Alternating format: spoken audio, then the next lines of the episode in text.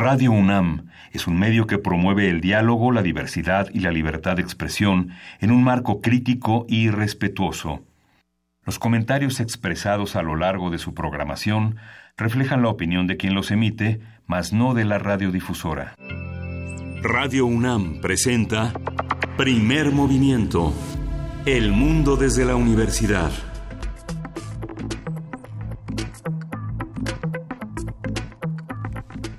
Buenos días, hoy es jueves. Ya es jueves, Miguel ya es Ángel. jueves, 20 de septiembre. Un día después del 19 de septiembre, que fue bastante álgido ayer, y son las 7, 6 de la mañana, Luisa Iglesias. ¿Cómo estás, Miguel Ángel Quemain? ¿Cómo amaneces después de un día tan interesante como el de ayer? Pues bueno, múltiples diagnósticos. Me parece que la declaración de Andrés Manuel López Obrador sobre la postura de eh, la, re- la reconstrucción es muy importante, no solo la reconstrucción de lo que se cayó, sino de la, de la, de la opresión, de la gente que se ha mantenido eh, víctima de los moches, de, este, de los repartos inequitativos, pero lo que me parece más interesante para la Ciudad de México fue el diagnóstico que se presentó en el programa de reconstrucción ayer en el Colegio de Ingenieros, eh, este, presidido por Claudia Sheinbaum y con César Cravioto como titular de esta comisión. El diagnóstico es interesante porque lo que hemos venido hablando aquí en primer movimiento es que no hay un censo homogéneo y fiable que permite saber con exactitud el número de familias damnificadas ni las viviendas. También hay en las delegaciones Benito Juárez, Coyoacán, Cuauhtémoc, Tlalpan, hay un avance en los diagnósticos, sin embargo en Iztapalapa, Tláhuac, Xochimilco, el conocimiento de los daños es muy limitado, no hay un avance, es un avance muy desigual en el apoyo de los damnificados, hay quienes han perdido totalmente la vivienda y hay quienes han empezado a repararla por sus propios medios y bueno la ley de reconstrucción que es uno de los temas que ya son desde hoy eh, el objeto de un, avance se va a, derogar varios de los aspectos de la ley de reconstrucción que han generado desigualdad en la atención y han sido procesos muy desiguales. Y bueno hay un censo social y técnico que empieza también el día de hoy jornadas notariales eh, la reforma de la ley de la reconstrucción y bueno todo una un planteamiento de la protección civil eh, una ventanilla única que empezará a, fu- a- a funcionar a partir del 5 de diciembre, donde hay cerca de 18 trámites que los damnificados tienen que hacer para regularizar su situación. Ahora será mediante una ventanilla única. Interesante, está en la página de claudiasheinbaum.org. Este, vale la pena descargar estas 38 páginas de una, de una, de una promesa que empieza hoy. hoy. Importante leerlo, estudiarlo, por supuesto que sí, Miguel Ángel. Sí, el día de ayer probablemente se eh, las tres noticias y esta mañana importantes, por supuesto, el tema del macrosimulacro y lo que ocurre con, con los recursos. Me parece que fue una jornada cívica importantísima. Eh, por lo menos que nos cuenten los que hacen comunidad con nosotros dónde dónde estuvieron, cómo cómo llevaron a cabo el, el simulacro en sus trabajos, si es que se encontraban en sus trabajos o en sus casas o en donde sea que estuvieran, cómo les fue. En, en su mayoría las imágenes re- pues revelaron que, que fue de manera pacífica y que casi todo salió bien. ¿No? Hay lugares donde no, no se realizaron estos simulacros, lugares donde sí, y bueno, la prisa y los empujones seguían por ahí. Hay que ver cómo hacemos que esto mejore. Eh, la lluvia, la lluvia que dejó Andrés Manuel López Obrador, algunos dicen que fueron tres horas, otros medios dicen que fueron cinco horas varado en el aeropuerto de Huatulco, Oaxaca, eh, espacio donde dio declaraciones, donde compartió con, iba a decir con los comensales, pero pues no, con las personas que estaban ahí, eh, periodistas, eh, pasajeros, etcétera. Creo que eh, entre el humor y el no humor de la situación se despierta, por supuesto, la polémica que ya lleva unos meses y un buen rato en todos los espacios. El nuevo aeropuerto de la Ciudad de México, si tiene que haber uno, si no, eh, qué se tiene que hacer con eso, si el presidente electo tiene o no que usar avión presidencial.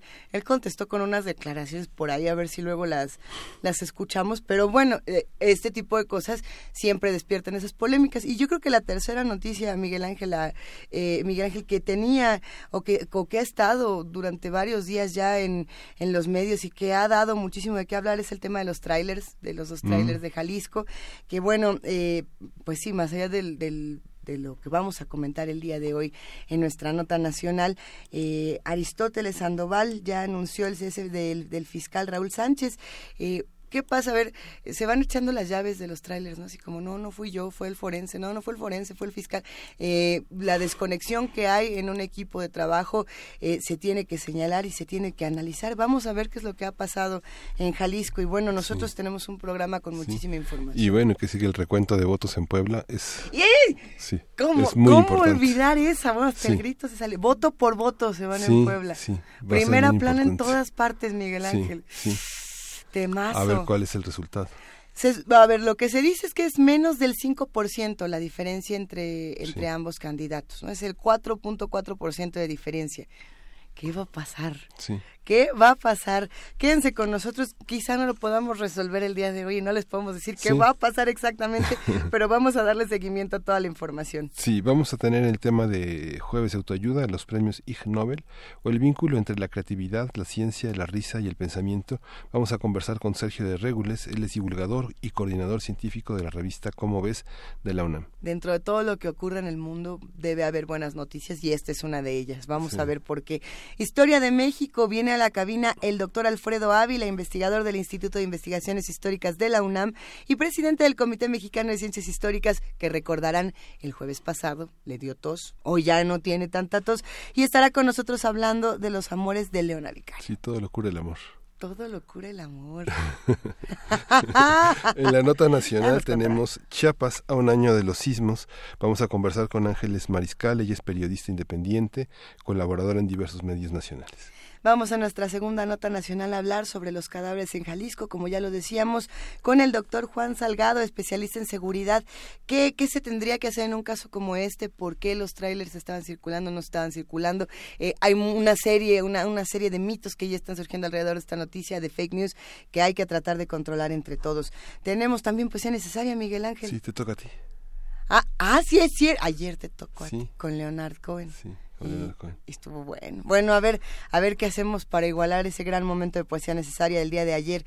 Escríbanos, arroba P Movimiento, diagonal Primer Movimiento UNAM, teléfono 55 36 43 39. Sí, y tenemos en la mesa del día eh, mundos posibles. Nos vamos a ir hacia el futuro y vamos a hablar del capitalismo, modernidad y fugacidad a 170 años del manifiesto del Partido Comunista con el doctor Alberto Betancourt, quien es doctor en Historia, profesor de la Facultad de Filosofía y Letras de la UNAM. Será una gran conversación, sin duda eh, cerramos este programa con el concierto entre Venecia y Versalles.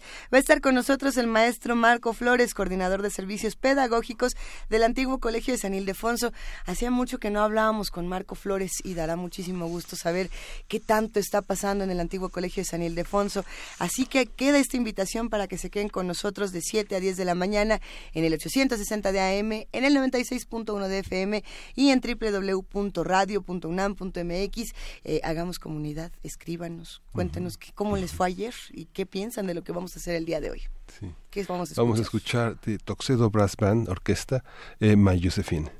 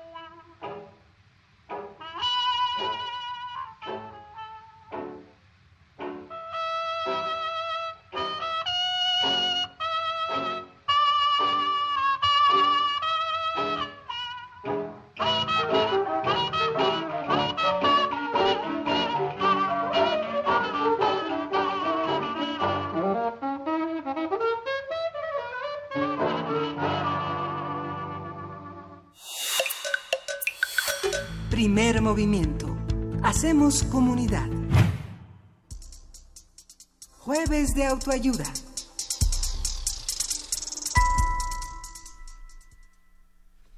Como antesala de los premios Nobel que se celebran a principios de diciembre, se realizan los Ig Nobel, que este año llegaron a su 28 edición. Se premió a 10 grupos de investigación con los trabajos científicos más disparatados del año, aquellos que te hacen reír y luego pensar.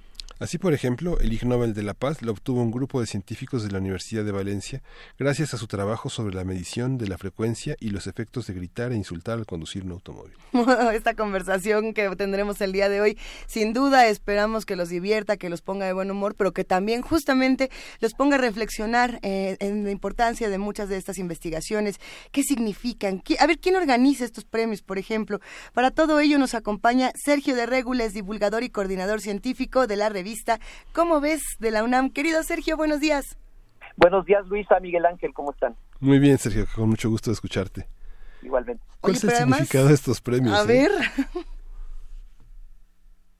Bueno, bueno. Sí, que ah, te preguntamos cuál es el significado de unos premios ah. como estos, esta ironía, esta ironía sobre un premio que suele ser tan serio, tan codiciado y tan este, aparentemente tan respetado, yo no sé si todavía, pero tan respetado por, por, por la comunidad internacional.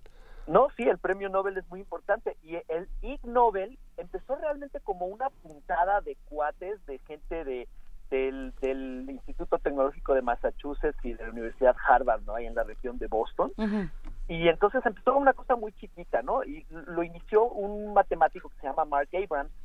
Y Mark Abrams tiene desde hace ya mucho tiempo una revista, una parodia de revista científica que se llama Los Anales de las Investigaciones Improbables, en la que publica artículos que tienen toda la cara de parecer investigaciones científicas, no tienen eh, toda la forma, el formato, digamos, el tipo de lenguaje y todo, pero generalmente eh, habla de cosas, como ustedes bien decían, disparatadas. Y luego un día se le ocurrió entregar premios a investigaciones disparatadas y les puso Ig Nobel, ¿no? Que suena en inglés suena a innoble, eh, para como un poquito parodiando a los Nobel. Ahora, no es que sea un antinobel, como a veces dicen. Sí empezó así. Al principio, durante los primeros años, se lo daban, pues no solo a investigaciones chistosas, aunque serias, sino también a charlatanes y cosas así que por supuesto no iban a recibirlo. Entonces alguna vez le dieron un premio Ig Nobel a Deepak Chopra, ¿no? Y a gente así, ¿no? Charlatanesca. Eh, y entonces, en aquellos tiempos decía Mark Abrams que el Ig Nobel era para investigaciones que no se pueden reproducir o no se deben reproducir, ¿no? Entonces era un poco más, el tono era más burlón, era un poco más sarcástico, era un poco más ácido. Eh, a mí, francamente, creo que me gustaba más en aquellos tiempos, cuando combinaban investigaciones serias, que por alguna razón son chistosas, con charlatanería. Eh, lo chistoso es que con el tiempo pues eh, esto empezó a cundirnos, empezó a ser muy popular la ceremonia cada octubre en el Teatro Sanders de la Universidad Harvard, que por cierto a Mark Abrams se lo prestan y no le dan ningún dinero, o sea, él lo organiza él solito, ¿no? Y todos los años tiene que penar para buscar fondos y cosas de esas. no, lo, no lo organiza la universidad ni el MIT, es él solito. Pero pues por lo menos le prestan el teatro. Y se empezó a hacer cada vez más popular y la gente que recibe un Ig Nobel por sus investigaciones de verdad va feliz de la vida a recibirlo. Por supuesto, tienen que pagarse su propio viaje. Si tú te ganas un Ig Nobel, tú te las tienes que arreglar para llegar ahí porque no tienen dinero para, para darte, ¿no? Eh, y entonces hoy en día ya es una ceremonia que, que pues se comenta internacionalmente. Pero yo me acuerdo la primera vez que oí hablar del Ig Nobel fue en la revista Scientific American que yo leía, ¿no? Como estudiante de física y ahí lo comentaban y era una cosa chusca que pasaba cada año y ya, ¿no? Pero poco a poco se fue haciendo más y más y más grande. Y llegó un momento en que, pues en estos tiempos de corrección política, en que ya no está bien visto ser muy burlón, cosa que yo a veces lamento un poco, eh, entonces Mark Evans le cambió un poquito la tónica al Ig Nobel y ahora es solo por investigaciones que primero te hacen reír y luego te hacen pensar. A ver, a ver, pero pensando en estas que primero te hacen reír y luego te hacen pensar políticamente correctas o incorrectas, eh, la de economía de este año a mí me parece políticamente incorrect, incorrectísima. Es eh, la investigación, a ver, ¿cómo? Es algo así como que si usas muñecos vudú para atentar contra tu jefe, liberas tensiones de, del abuso laboral. Ah, sí, ponle, mira, la práctica del vudú para vengarte de tu jefe puede Ajá. ser muy fea, pero la investigación propiamente dicha es una investigación seria, o sea, todas, ahora sí se premian puras investigaciones que se han publicado en revistas arbitradas, revistas científicas correctas, ¿no? Con, con arbitraje por pares y todo eso, con todas las cosas serias, que todos los filtros que tiene que pasar una investigación científica para publicarse en una revista profesional. Entonces, la investigación misma es una investigación seria que puede tener cierta utilidad y cierto significado. Eh, y, claro, desde luego, a lo mejor la persona que se hace un muñequito vudú para pincharle la cabeza al jefe puede que no esté pensando de una manera muy políticamente correcta, ¿verdad? Pero la, la investigación en sí es seria. Y antes el Ig Nobel también se burlaba de los charlatanes, ¿no? Eh, y, y este, entonces por eso decía yo que, que había cambiado un poco y que ahora era como más políticamente correcto. Dicho lo cual, las investigaciones siguen siendo pues muy chistosas, ¿no? ¿Qué, qué investigaciones tenemos? ¿Podemos mencionar algunas de las ganadoras de este año, Sergio? Mira, la, una de las más chistosas es el premio de medicina que se le dieron a, a dos investigadores de Estados Unidos, Mark Mitchell y David Wartinger, porque demostraron que si te, una, una persona que tiene piedras en el riñón, si se sube a una montaña rusa, las puede expulsar. Y entonces ellos cuentan en la ceremonia de entrega, piensan, dicen, bueno, en realidad el mérito se debe a un paciente nuestro que un día fue a, a, a Disneylandia, no a Disney World, y se subió a cierta montaña rusa y se dio cuenta que dos minutos después, pues expulsó una piedra de riñón, ¿no? Y entonces, intrigado, se volvió a subir, se volvió a formar en la cola, se volvió a subir y dos minutos después de bajarse, otra piedra del se los comunicó a ellos, que son sus médicos, y entonces hicieron una investigación, creo que con un modelo de riñón impreso en, en 3D, ¿no? Y para no usar personas, ¿no? Que a lo mejor puede ser doloroso y, y- complicado. Y se dieron cuenta que sí, que ciertas montañas rusas te pueden ayudar a expulsar piedras del riñón. Entonces, re- sí, es verdad, no es una investigación que en realidad te hace reír, pero pues en el fondo, si ese fuera un remedio para expulsar piedras del riñón, pues mira, ¿no? Está muy bien. Vaya que sí. A ver, perdón, ay, te abrimos el micrófono, Miguel Ángel. Lo mismo, hicieron, lo mismo hicieron para diagnosticar apendicitis, Así como lo hicieron. este, pasando topes, ¿no? Se dieron cuenta de que había una diferencia entre una Ah, es apendicitis, verdad. ¿no? Es verdad, había una de esos. de Sí. esas. ¿Qué, qué otros premios tenemos? A ver, tenemos medicina. ¿Qué, qué pasa con la química, por ejemplo, y, y la saliva humana? Ah, el de química es este un equipo eh, que eh, son tres investigadores, son Paula Romao, Adilia Alarcao y César Viana, que demostraron que la saliva humana es buen agente limpiador de superficies. Bueno, eso digo, como que ya lo sabíamos, ¿no? Uno Sí. si ves una manchita en tu mesa o ves una manchita en tu, yo que sé, en tu computadora o en tu teléfono, pues le, te pones babita en el dedo y la tallas, ¿no? Funciona muy bien, pero ahora ya tenemos la demostración científica propiamente hecha de que esto es cierto, si tiene, si ayuda mejor a limpiar que, que simplemente agua, ¿no? Pero hablamos de superficies, por ejemplo, ¿qué pasa cuando tu mamá se echa baba en el dedo para limpiarte la mancha que llevas en el cachete cuando ibas a la escuela? Ah, no, muy no es lo mismo. Ah, sí, está bien. Sí, claro, claro, perfecto. O sea, la mamá tenía toda la razón, ¿no? Y la labor enzimática de la saliva es poderosa, ¿no? Así es. Y mira, el, el que a mí, uno que me encantó es el premio de educación médica, que va para Akira Horiuchi y Yoshiko Nakayama, porque eh, proponen un método de autocolonoscopía para detectar el cáncer de colon. A las personas que les da miedo ir al doctor y que les hagan esos, esos procedimientos, se lo pueden hacer ellos mismos sentados en su, en su casa, ¿no? Con un aparatito especial. Eh, y bueno, ya se imaginarán lo que implica para hacerte tú mismo una colonoscopía. Sí, dentro, de, eh, dentro de las perspectivas del autoservicio, ¿no? Fuertísimo.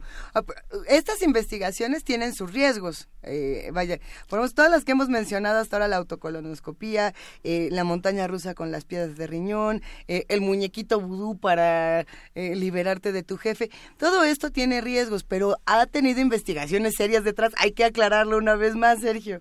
Ah, sí, por supuesto. Mira, a mí cada año me toca reseñar en cómo, bueno, eh, corregir las reseñas de los Ig Nobel en cómo ves, porque siempre las, en noviembre siempre hablamos de esto. Entonces luego me tengo que ir a leer los artículos originales, las investigaciones, las investigaciones originales publicadas en las revistas serias, y entonces te das cuenta que son eh, investigaciones perfectamente hechas, ¿no? Con toda la metodología, y luego los resultados en el en la ceremonia del Ig Nobel y el, y el comunicado de prensa del Ig Nobel lo dicen muy rápido, pero luego te das cuenta que sí eh, tienen implicaciones y pueden ser útiles. Por algo las publican en revistas, en revistas serias, ¿no? Ya veremos ahora este año en noviembre, en el número de cómo ves de noviembre, van a poder leer con más detalle de estas cosas. Pero entonces te das cuenta que sí son investigaciones perfectamente bien hechas, ¿no? Y lo más chistoso es que van, cuando te avisan que ganaste un Ig Nobel, la, la mayoría de la gente se pone feliz de la vida y con gusto paga su boleto para ir a Boston a, a recibirlo aunque hubo una época en que nos contaba Mark Evans, que es buen amigo de la revista Como Ves, y en particular de Estrella Burgos, nos contaba una vez que estuvo en México, que en Inglaterra alguna vez tuvo problemas porque el Consejo de Ciencia de la Gran Bretaña, no sé cómo se llamará, no quería que sus investigadores fueran a recibir el Ig Nobel porque les, se les hacía una indignidad, ¿no? Y, y el, el gobierno de Gran Bretaña dijo, no, no, no, no les permitimos ir, y los investigadores, por supuesto, dijeron, pero claro que vamos, ¿no? Y fueron felices de la vida porque eso, ¿no? Lo interpretaban como si fuera una, casi, casi como un insulto, ¿no? Y no, no es cierto, no es eso, ¿no? De hecho, también tenemos un ilustre premio Ig Nobel mexicano, que es el doctor Luis Miguel Apátiga del ah. Campus Purquilla de la UNAM, que estaba haciendo una investigación para crear diamantes sintéticos que tienen muchos, muchas aplicaciones en la industria y para eso tienes que mezclar alcohol y con distintos compuestos del carbono y cosas así y un día, se, un día se dio cuenta de que una de las mezclas que mejor funcionaba tenía exactamente la misma composición en alcohol que el tequila y se puso a probar con tequila y pudo fabricar diamantes a partir de tequila. Ese es nuestro Ig Nobel nacional y él fue feliz de la vida a recibir su premio, como todo el mundo. Ah, qué maravilla. ¿Se podrán conseguir estos estos diamantes de tequila? Es que eh, estoy segura de que muchos por aquí querrían, aquí el equipo de primer movimiento todos quieren uno, por ejemplo. Sería muy bonito, pero en realidad son diamantes microscópicos, o sea, son un poquito como para hacer lijas industriales, ¿no? Entonces son pedacitos de diamante muy chiquitos. No te lo podrías poner en un anillo, pero desde luego estaría muy bonito, ¿no? Hacerlos así para un anillo de compromiso sería un detalle súper fino. ¿no? Está interesantísimo. A ver, hay un, premio en particular que, que despertó en redes sociales eh, comentarios diversos y, sobre todo por la naturaleza de esta investigación. Es el premio de nutrición, eh, justamente hablando de si el, el canibalismo tiene o no beneficios nutricionales para los humanos. ¿Cómo se puede hacer una investigación sobre este tema con la dificultad que tiene, digamos, el, canibalismo en, en nuestro planeta? Sí, por pues supuesto, no creo que hayan agarrado un grupo de caníbales y a un grupo de no caníbales y se hayan puesto a alimentarlos durante cierto tiempo para ver quién estaba mejor nutrido, que sería lo primero que se te ocurriría para hacer un experimento científico. Me da la misma curiosidad que a ustedes, no he leído el artículo, pero yo quiero suponer que lo que hacen es eh, medir medir la, la, el contenido en calorías de, de la carne humana, a lo mejor usando un pedacito muy, muy, muy, muy chiquitito. Quiero suponer, aunque francamente no lo he visto. Eh, pero sí, resulta que hay una investigación que dice, bueno, la dieta del caníbal no es tan buena, o sea, no somos tan nutritivos, no somos buenos para comer por lo visto, ¿no? Está, a ver, eh, tenemos por aquí otros eh, que forman parte, eh, otras investigaciones que forman parte de los Ig Nobel. este, este también puede sonar interesante, Sergio, el premio de antropología. ¿Qué pasa con la relación humanos-chimpancés? Así es, está bellísimo. Sí, a un equipo internacional muy numeroso. Por cierto, muchos de estos son equipos internacionales muy numerosos. Hoy la ciencia, la verdad es que es, es raro que haya eh, un autor, generalmente son dos y muchas veces son muchos en este caso, ¿no? como en este caso. Y ellos eh, hicieron una investigación en el zoológico, en un zoológico en Suecia. Eh, se fijaron en los chimpancés y se dieron cuenta de que igual que tú te paras enfrente de la jaula de los chimpancés y te pones a imitarlos, bueno, ellos también se pueden imitar a la gente y lo hacen igual de bien y con la misma frecuencia que nosotros. Y parece que eso tiene cierto significado para, eh, ¿no? Acerca de cómo procesan la información los chimpancés, qué tanto se parecen a nosotros y cosas de esas, ¿no? en el fondo todo esto trasciende más allá y aunque y, y, como bien dice Mark Abrams, ¿no? Primero te ríes y luego ya cuando te enteras te hace pensar un poquito más. Sí, fíjate también, digo, en la psicología hay como muchas cosas sorprendentes, ¿no? Y también en 2014 eh, estoy leyendo justamente que en el mundo de la empresa se, eh, se desarrolló un trabajo, un estudio que demuestra que los ejecutivos que sufrieron desastres naturales durante su infancia y sobrevivieron, dirigen compañías con que toman muchos riesgos, que tienen una actividad empresarial y financiera muy, muy agresiva, ¿no? Sí, ese, es otro caso en el que podría tener aplicaciones, ¿no? Podría ser interesante eh, saber esto, a lo mejor, no sé, a la hora de contratar o de a saber, ¿no? y, hay una gran variedad de, investigaciones de estas. Había una que yo recuerdo de 2005, 2004, de un equipo noruego que había hecho una investigación sobre los intestinos de los pingüinos y la fuerza con la que expulsaban el excremento. Entonces, eh, eso tenía una aplicación. O sea, cuando leías el artículo justificaban perfectamente por qué lo hacían. Y, recuerdo que no pudieron asistir a la ceremonia porque tuvieron algún problema con las visas, ¿no? Algún problema burocrático con sus visas para ir a Estados Unidos, pero mandaron un video y me acuerdo que lo, propusieron en la ceremonia que se puede ver por internet, no es que yo haya estado, pero la he visto por internet. Y entonces decían los investigadores, lamentamos no haber podido ir, es que nos negaron la visa y suponemos que tuvo que ver con la naturaleza explosiva de nuestra investigación. ah, a ver, ¿cómo recibe la comunidad científica este tipo de premios? No solamente eh, los que los que tienen buen sentido del humor, sino también los que de pronto dicen, pues sí, esto es, no es noble y, no viene a cuento. Eh, ¿A quiénes les gusta? ¿A quiénes no les gusta? ¿Qué pasa con el humor? No, mira, a todo el mundo, o sea, la, la revista de los, la revista de Mark Abrams los premios Ig Nobel, primero te digo, eran eh, como eh, casi casi una puntada que se hacía en, esa en esa región tan llena de universidades y sobre todo tan llena de premios Nobel de verdad que es la región de, de, este Cambridge, Massachusetts y Boston, ¿no? Donde están la, Universidad de Cambridge, el, MIT y la Universidad Harvard. Eh, hoy en día el, teatro se les llena, los boletos vuelan, creo que ni siquiera los venden, o sea, los, los dan, pero vuelan los boletos, ¿no? Eh, y por cierto, no hemos dicho otra cosa, y es que el premio Ig Nobel lo entregan premios Nobel de verdad. Entonces, ahí te das una idea de cómo lo reciben. Desde hace muchos años, en el escenario siempre hay este, 10 o 12 premios Nobel de verdad sentados durante toda la ceremonia que ellos entregan los Nobel. Incluso una vez pasó una cosa muy chistosa, y es que ya es tradición en la ceremonia aventar avioncitos de papel desde el escenario todo el tiempo, aunque ahora, ahora solo hay momentos específicos para aventarlos pero ya era tradición. Entonces había un alto funcionario encargado de barrer las, los avioncitos de papel, que era Roy Glauber, que era un físico. Y en, no me acuerdo qué año, creo que en 2005 o 2006, Roy Glauber no pudo cumplir su altísima función de barrer los avioncitos de papel porque estaba en Estocolmo recibiendo el premio Nobel de verdad. Entonces, eh, eh, se lo toma, la, la comunidad científica lo ha, lo ha adoptado y se lo toma se lo toma muy bien, ¿no? Lo que empezó como una broma interna de la región, ahora es, una cosa pues, muy apreciada en, la comunidad científica internacional. En 28 años, ¿cuál ha sido la investigación, Sergio? Bueno, digo, de haber revisado eh, todo lo que tienen los Ig Nobel, que más te haya llamado la atención o que digas, bueno, es que esto sí fue una verdadera locura, una excentricidad. Ah, estoy tratando de pensar aparte de la de los pingüinos. Además de la de los pingüinos. no sé, he, visto tantas. Eh, los diamantes de tequila, ay no, no sé, pues mira, tal vez esas dos, esas dos me encantan, ¿no? Pero desde luego uno puede ir a consultar en la página web y ahí están todos los ganadores para que escoja uno su preferido. Claro. O bien en los números de noviembre del cómo ves, pues tenemos también los comentarios de, de todos esos Ig Nobel. La verdad es que ahorita no te, no te podría decir así una que yo recuerde especialmente impactante. Aparte hasta los pingüinos se sienten de acuerdo.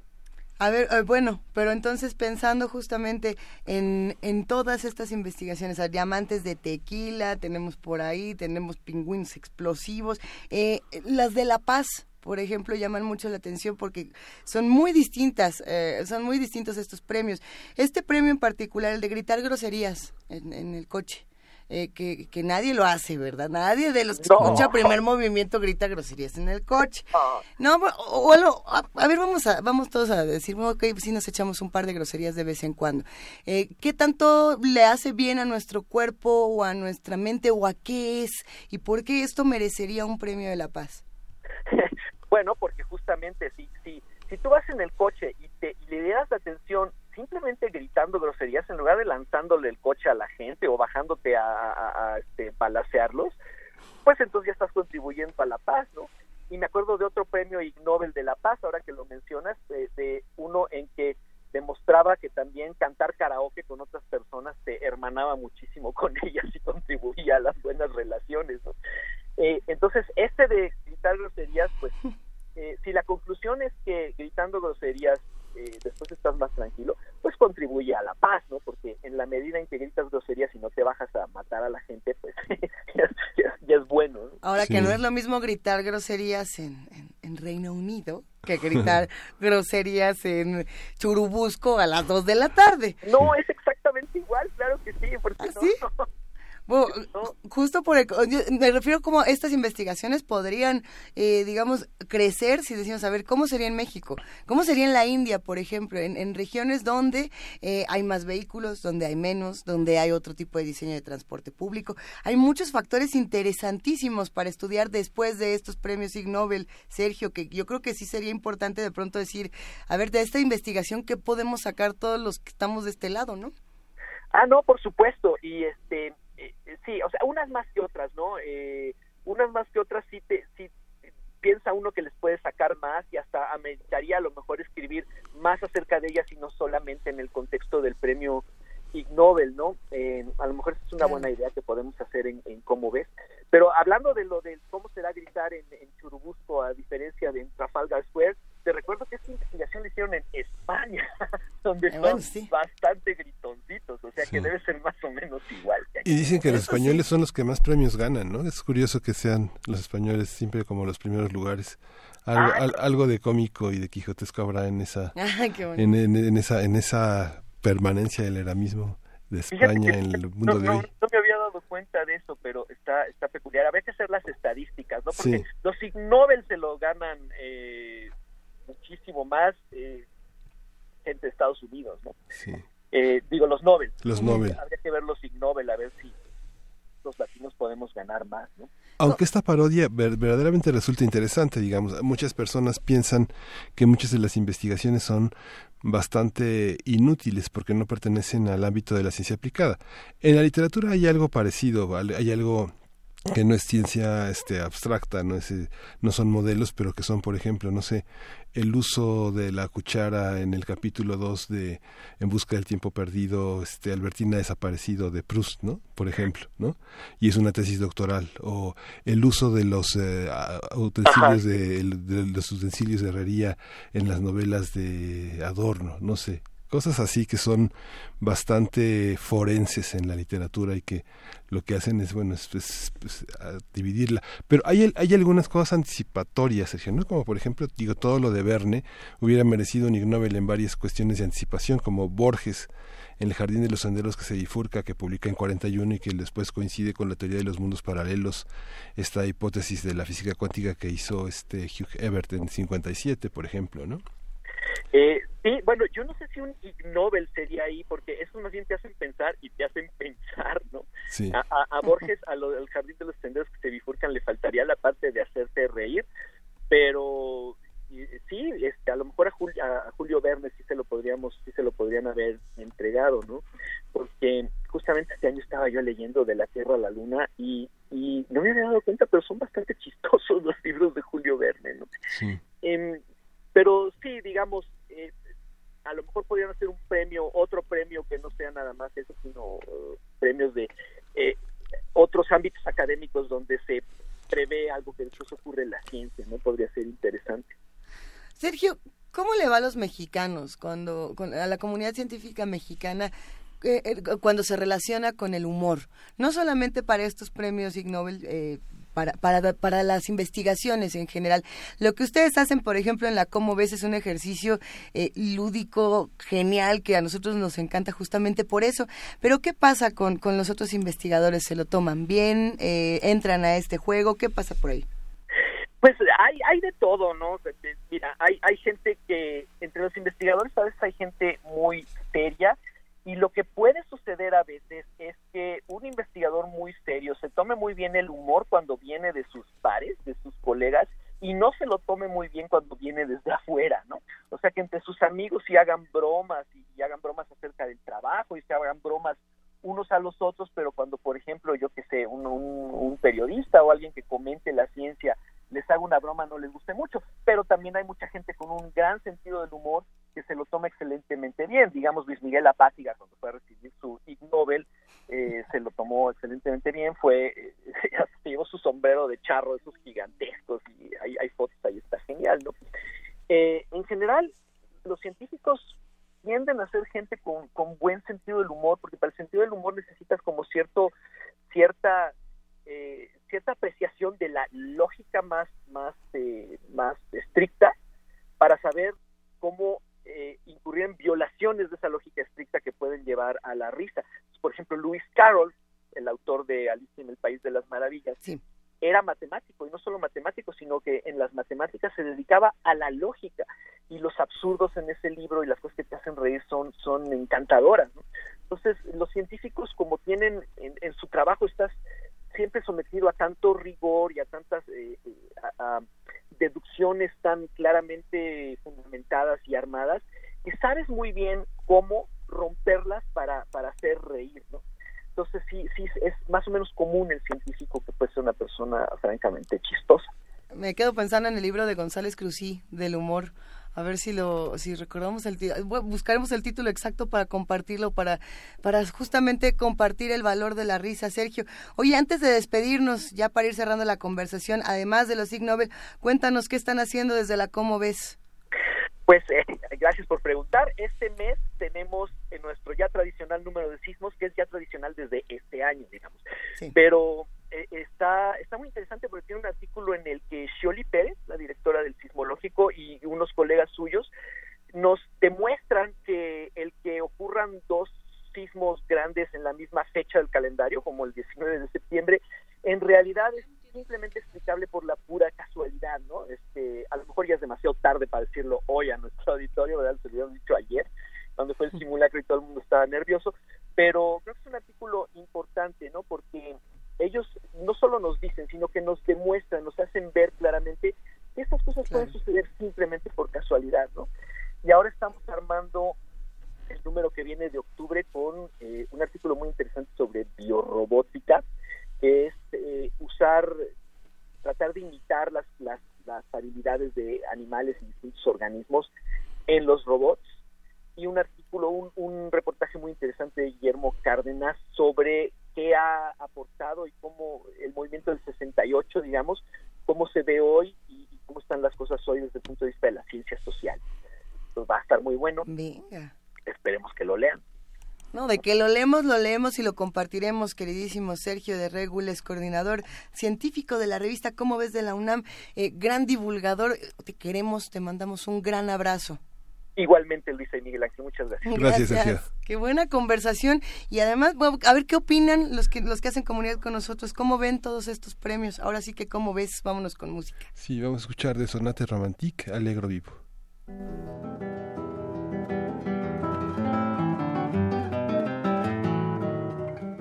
Es de Manuel M. Ponce.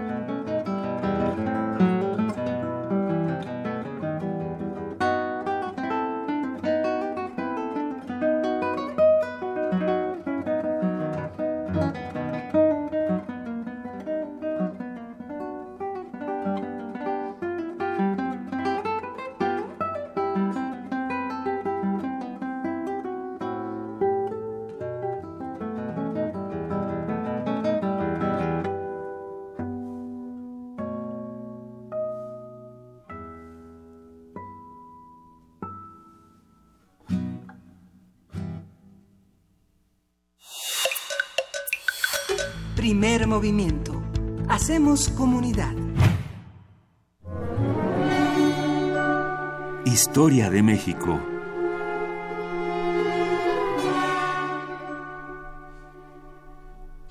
Alfredo, buenos días. Leona Vicario es el escenario de hoy. Leona Vicario, porque creo que en alguna ocasión lo había comentado. Muy buenos días, Miguel Ángel. Muy buenos días, Luisa.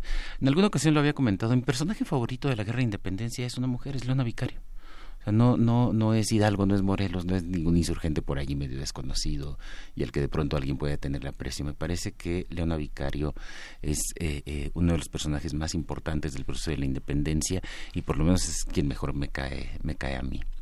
Eh, Leona nació en una familia, eh, y esto Anne Staples, que, que, es la principal biógrafa de, de Vicario, lo, lo, ha recalcado. Leona nació en una familia en la que nada nos haría pensar cómo iba a terminar eh, eh su, su, trayectoria eh, vital.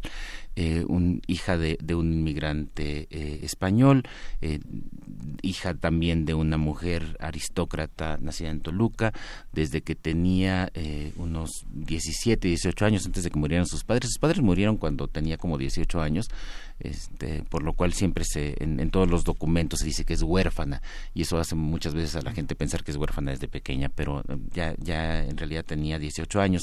Eh, poco antes de que murieran los padres, eh, la, la, comprometieron para casarse con Octaviano Obregón, el conde de la Valenciana, sin duda la mina más rica de la Nueva España. Eh, Obregón tal vez no el hombre más rico de Nueva España, ese es el mérito de los, de los Faguaga, pero eh, está entre las tres o cuatro familias de mayor riqueza. Luego, este Obregón, cuando no se casa con León Vicario, se va a casar con una de las hijas de la Güera Rodríguez. Es, estamos hablando allí de, de, esta aristocracia rancia de la, de la Nueva España. no hay ningún testimonio que nos haga pensar que ella haya dicho que no, es lo normal que se usaba en esa época. Cuando los padres mueren, eh, ella fue trasladada eh, a la Ciudad de México y eh, eh, se queda a vivir con su tío Agustín Pomposo Fernández de San Salvador. Este nombre tan pomposo corresponde a una persona igualmente pomposa. Él era rector de la universidad, él era eh, abogado, miembro del Colegio de Abogados, tenía un bufete muy importante, sin duda uno de los tipos más poderosos, muy ilustrado, era un hombre muy ilustrado, a veces se le tacha de, conservador y de reaccionario, pero, pero en los años 90 del siglo XVIII él había defendido a los franceses cuando fueron expulsados eh, de la Nueva España y sus argumentos eran argumentos claramente ilustrados. Es más, él llegó a correr el riesgo de ser identificado con estos franceses a los que, a los que defendía. Eh, sin embargo, un hombre muy poderoso, muy rico, muy conservador en muchas, en muchas cosas. Y eh, y en el buffet de eh, don Agustín trabajaba un joven recién llegado de la península de Yucatán, que había terminado sus estudios en la Universidad de México, eh, Andrés Quintana Roque. En ese entonces solamente se firmaba Andrés Quintana. Y empezó un noviazgo con Leona.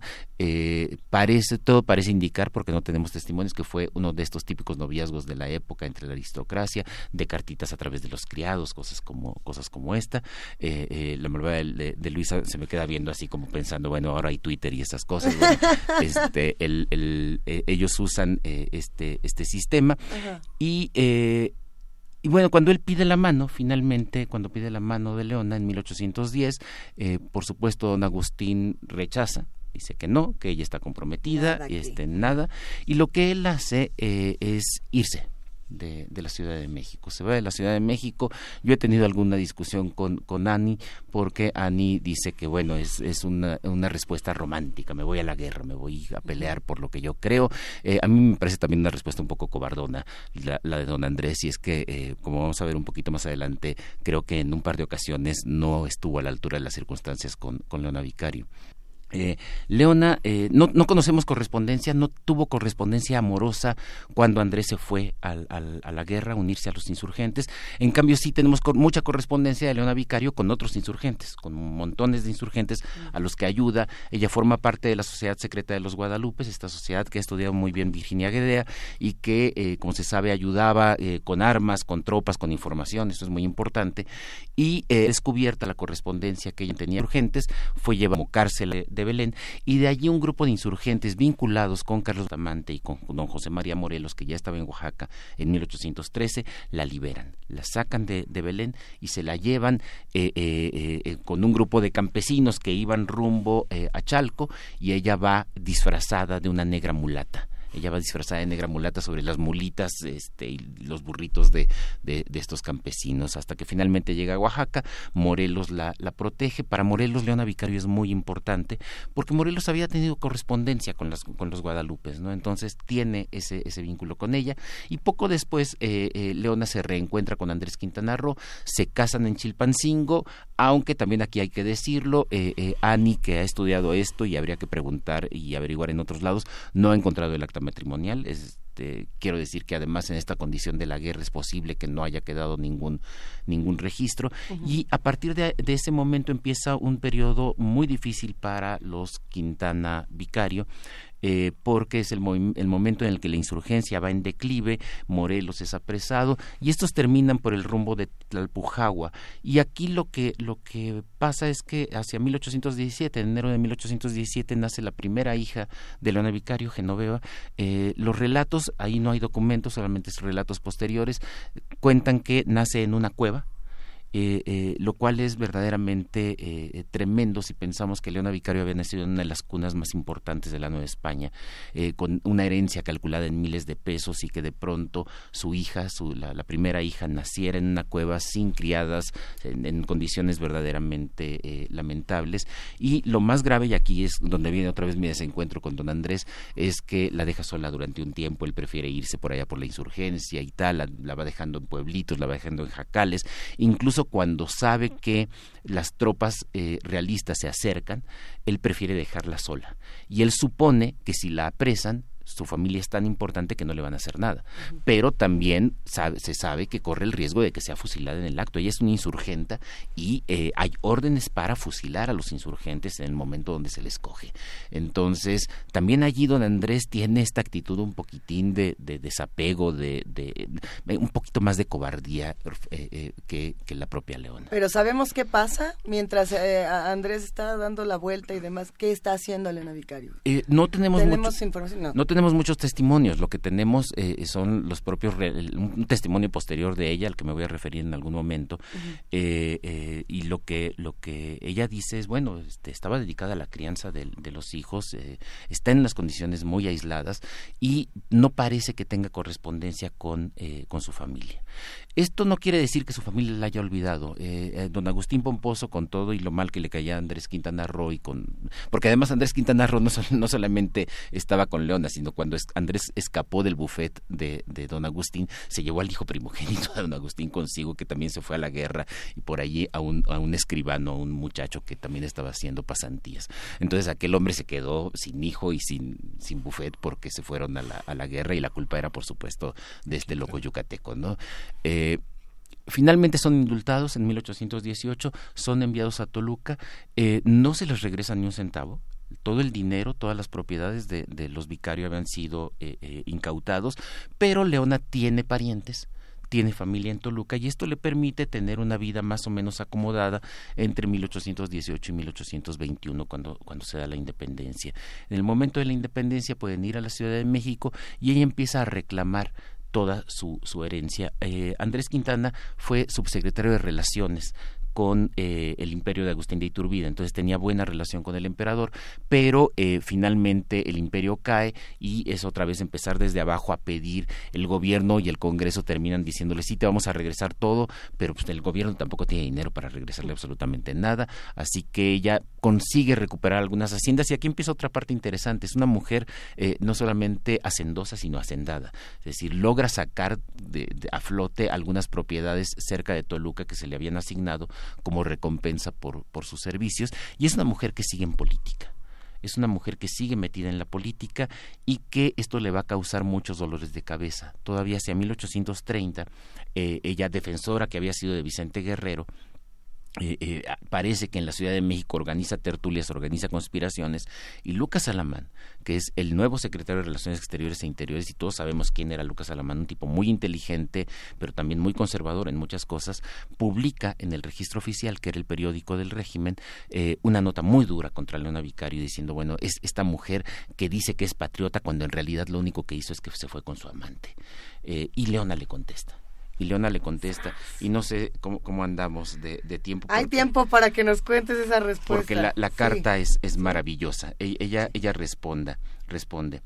Eh, no, no, no la leo, no la leo toda, pero no imagine usted que el empeño que he tenido en patetizar al público que los servicios que hice a la patria no tuvieron más objeto que verla libre de su antiguo yugo, lleva la mirada de granjearme el título y lauro de heroína. No, mi amor propio no me ha cegado nunca hasta el extremo de creer que unos servicios tan comunes y cortos como los míos puedan merecer elogios, otros elogios que están reservados para las acciones grandes y extraordinarias.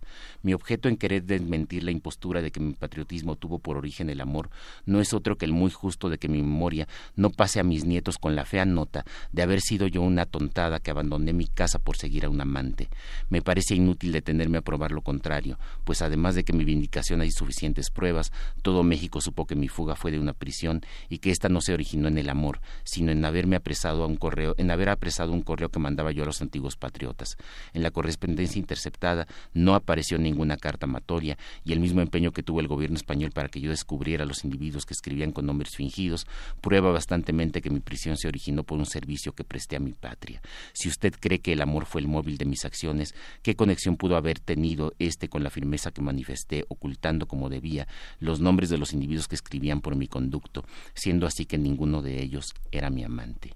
Confiese usted, señor Alamán, que no solo el amor es el móvil de las acciones de las mujeres, que ellas son capaces de todos los entusiasmos y que los deseos de la gloria y la libertad de la patria no les son unos sentimientos extraños, antes bien suelen obrar en ellas con más vigor. Eh, ¡Ah! Es al final respuesta. y al final sí es amor, es amor a la patria O sea, es, por eso, por eso cuando me preguntaron ayer el nombre de, esta presentación, son los amores de Leona Vicario. Eh, amaba indudablemente a Andrés Quintana, pero amaba a la patria y, esta defensa me parece me parece fabulosa. Con eso nos vamos a quedar, querido Alfredo Ávila, una gran conversación y creo que muchos nos hemos vuelto admiradores de Leona Vicario. Quizás se vuelve el personaje favorito de muchos más de los que hacen comunidad con nosotros. Mil gracias. Muchas gracias, nos vemos. Se merece otra otra semana, Leona Vicario, ¿no? A ver si el próximo jueves volvemos a, a, charlar de lo que ocurrió después. Ahora ya nos quedamos todos con la duda, pero nos tenemos que ir a una pausa aquí en primer movimiento, así que quédense con nosotros y regresamos para la segunda hora. Síguenos en redes sociales. Encuéntranos en Facebook como Primer Movimiento y en Twitter como arroba PMovimiento. Hagamos comunidad.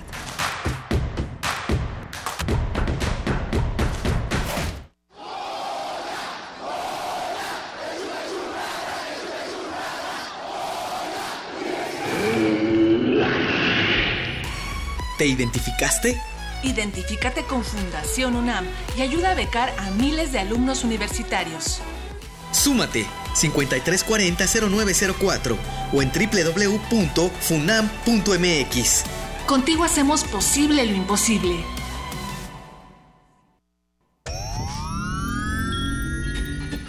Frasquitos de gel desinfectante, 4 caldos de compostas, un invernadero sonoro. En este ambiente se experimenta la nueva música en compañía de sus creadores. Cultivo de ejercios, frescura en la flora musical. Lunes y jueves, 21 horas, por el 96.1 de FM. Radio UNAM.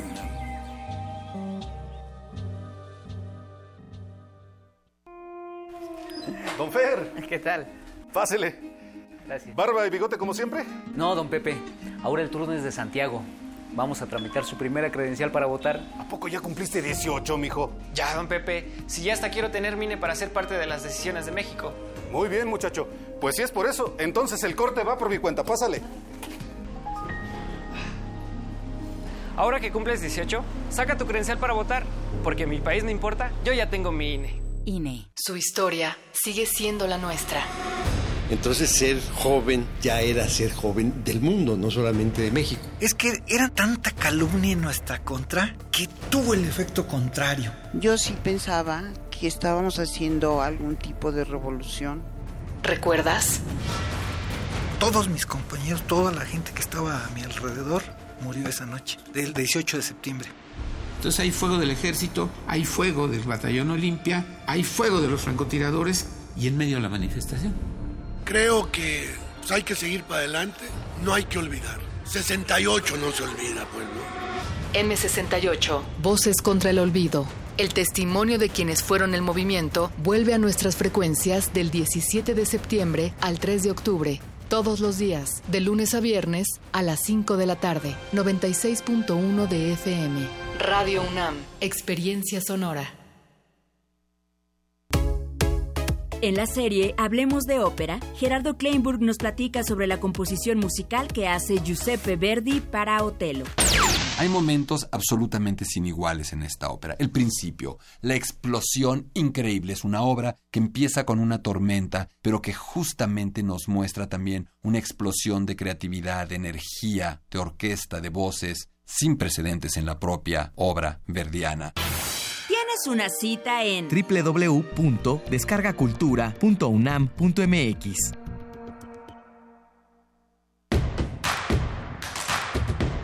Queremos escucharte.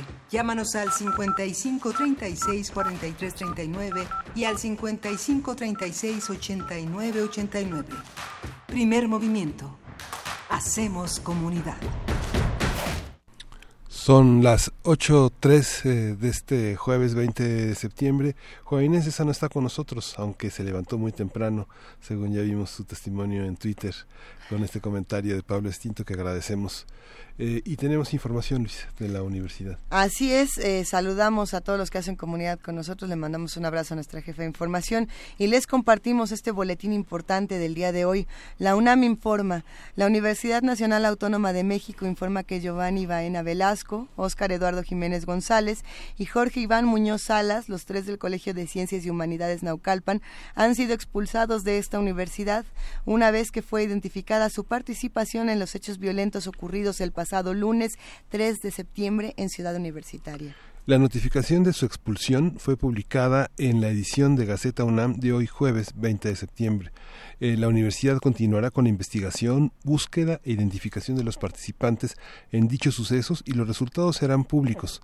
Con estos tres suman ya 25 los eh, expulsados por la institución a raíz de los hechos violentos que eh, ocurrieron el 3 de septiembre. Estas son algunas de las acciones que se están llevando a cabo dentro de la universidad, dándole seguimiento a lo que está ocurriendo justamente con este conflicto, con todo... Eh, yo, creo que es, un, es una crisis dentro de la universidad que le va a dar un, un buen eh, pues digamos, paso al diálogo, a la democratización, a, muchas cosas que tienen que ocurrir. Eh, es un espacio autocrítico, como bien lo han dicho muchas voces dentro de la universidad, y hay que seguir entre todos creando diálogo y viendo qué ocurre, eh, siendo observadores. Eh, muchas facultades ya no están en paro, pero hay otras que sí, hay SSHs que todavía están en paros activos qué, está pasando de este lado. Si alguien es parte de alguna de las facultades, si son estudiantes, escríbanos, eh, sigamos todos haciendo comunidad y sigamos viendo qué es lo que ocurre. No perdamos de vista este tema tan importante por todas las noticias que de pronto eh, se nos vienen encima. Pero bueno, hablando de noticias, vámonos a nuestra nota del día. Primer movimiento. Hacemos comunidad. Nota nacional.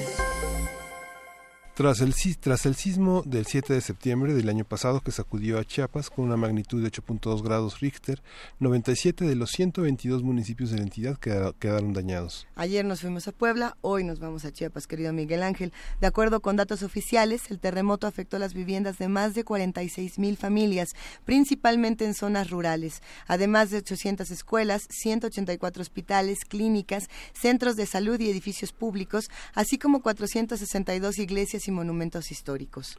Las autoridades locales prometieron que entregarían 120 mil pesos a los damnificados. Sin embargo, en la región costera, cientos de familias con folio asignado para recibir recursos en las comunidades de Paredón, Huizachal, Gustavo López y Nueva Urbina siguen a la espera de la suma prometida.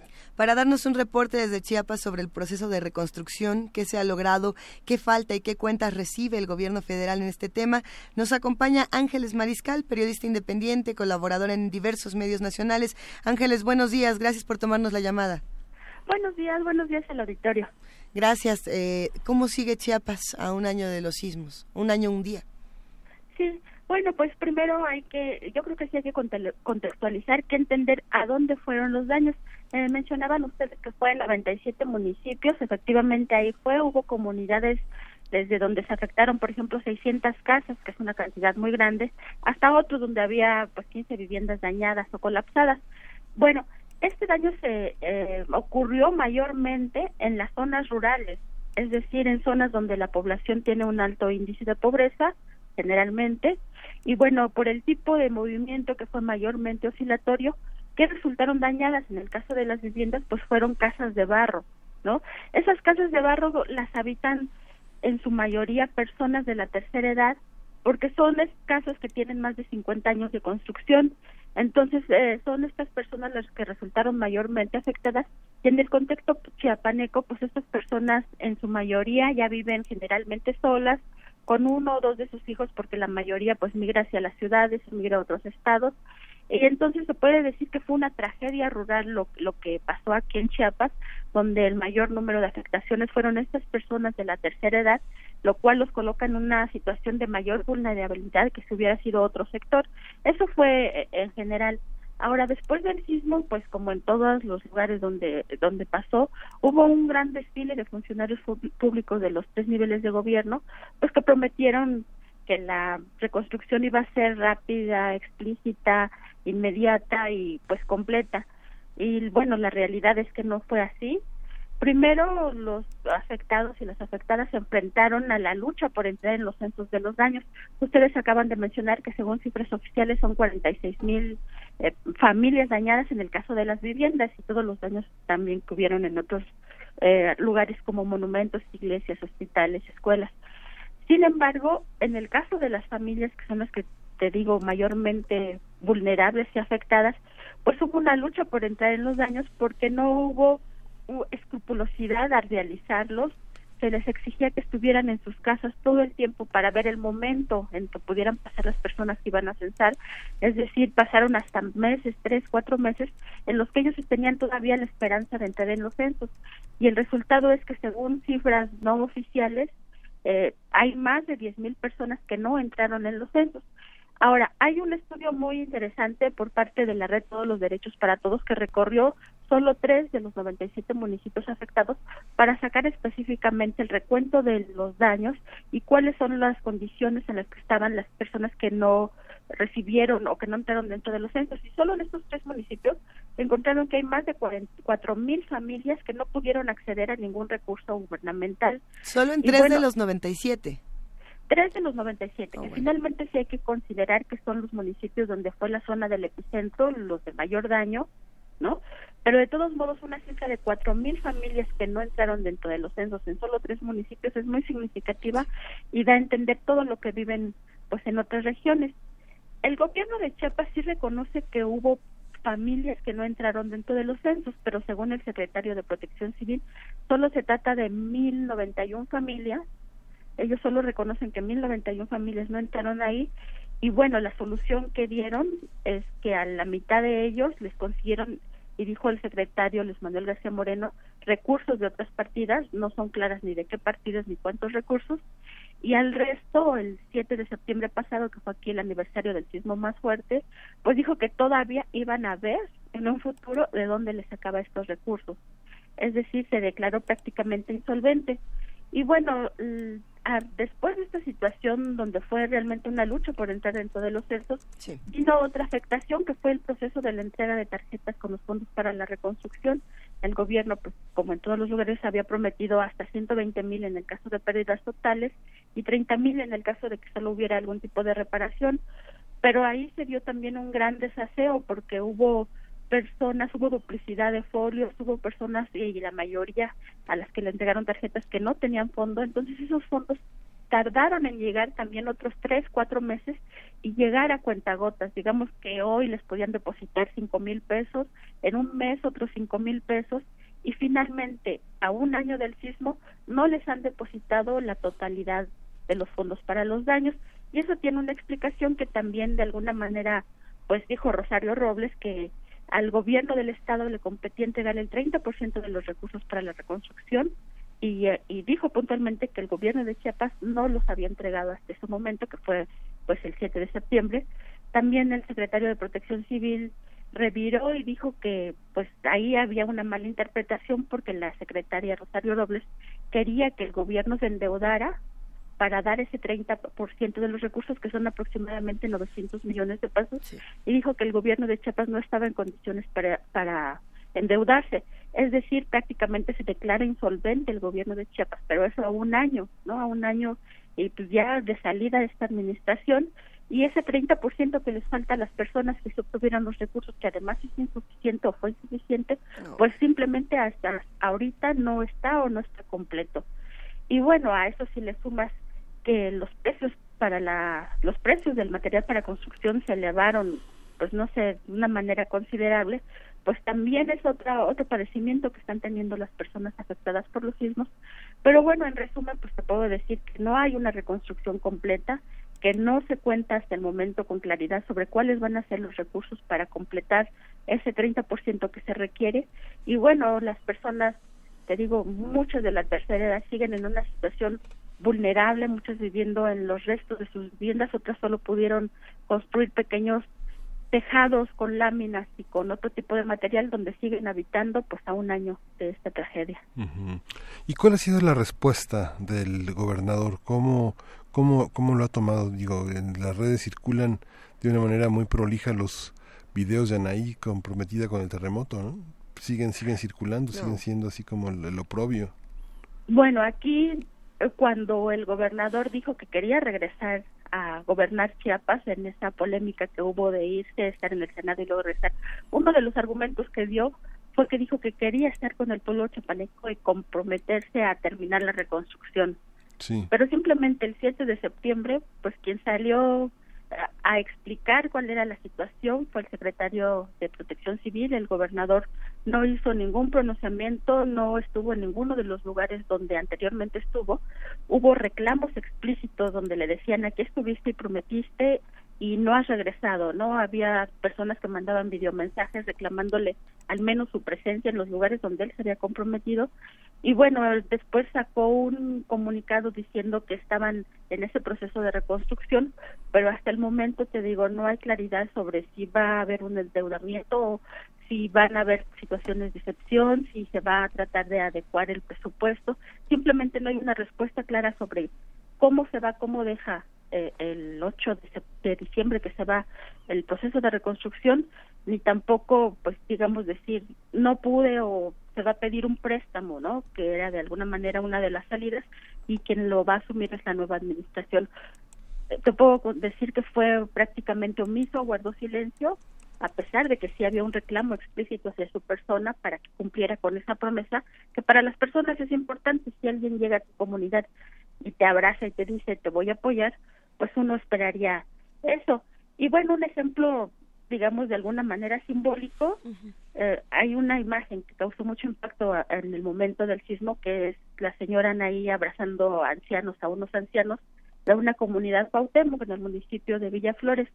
Bueno, un solo caso, un señor que se llama Raúl Molina González, de 74 años, bueno, él perdió a su esposa y por eso llegan ahí, pues Anaí y Manuel Velasco lo abrazan, lo confortan, pero a un año pues él cuenta que solo recibió una tarjeta con 15 mil pesos porque la otra tarjeta cuenta que cuando llegó al banco la empleada ahí de Bansefi le dijo que no, que no tenía fondos y se la quitó sin ninguna explicación y él en esa condición de vulnerabilidad pues no supo qué hacer. Entonces el señor solo contó con 15 mil pesos con los cuales tiene construida, te repito, una galera, tiene todo el duelo de, de su esposa que perdió y pues realmente no él no espera o no tiene esperanza de que algo pueda cambiar él ya es una persona mayor pero es uno de los ejemplos de las familias a las que fueron a visitar pues los gobernantes y a las que finalmente no les cumplieron por diversas circunstancias Ángeles, sin duda una situación lamentable la que se está viviendo en Chiapas.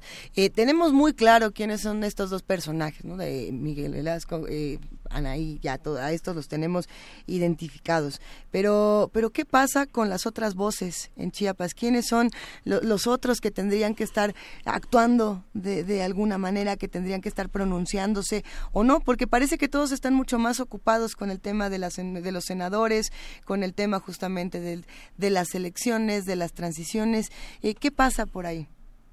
Bueno, aquí hubo desde el inicio, y lo pudimos documentar, una diferencia entre la federación, en este caso SEDATU, y la Secretaría de Vivienda aquí en el Estado y Protección Civil, que fue básicamente quien salió a enfrentar y quien lo ha estado enfrentando la Secretaría de Protección Civil, porque ese dato fue bajando poco a poco el censo de daños. Digamos, el gobierno del Estado sí insistió en un primer momento que había alrededor de 53 mil casas dañadas en el caso de las viviendas, pero ese dato argumentó que los censos no estaban bien dados, que las personas no estaban ahí, que habían exagerado en algunos casos los daños, otros que las casas no eran daño total, pero se podía componer.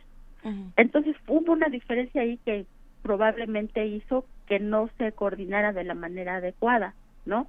Y la última, te digo, la declaración de Rosario Robles de acusar al gobierno de Chiapas también fue evidencia de que no hubo una coordinación y eso se vivió a pesar de que pues el daño era considerable y más allá de diferencias entre los dos ámbitos de gobierno sí se debería de haber actuado.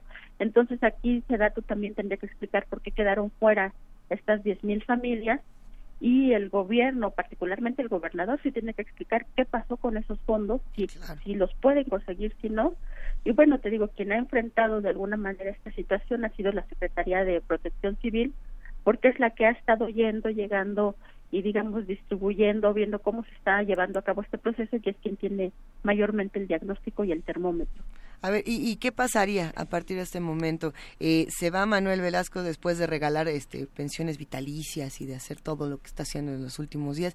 ¿Y qué sigue? ¿Qué sigue justamente para el proceso de, de reconstrucción? Si es que hay algún camino, ¿cuál es la exigencia que se tiene que hacer?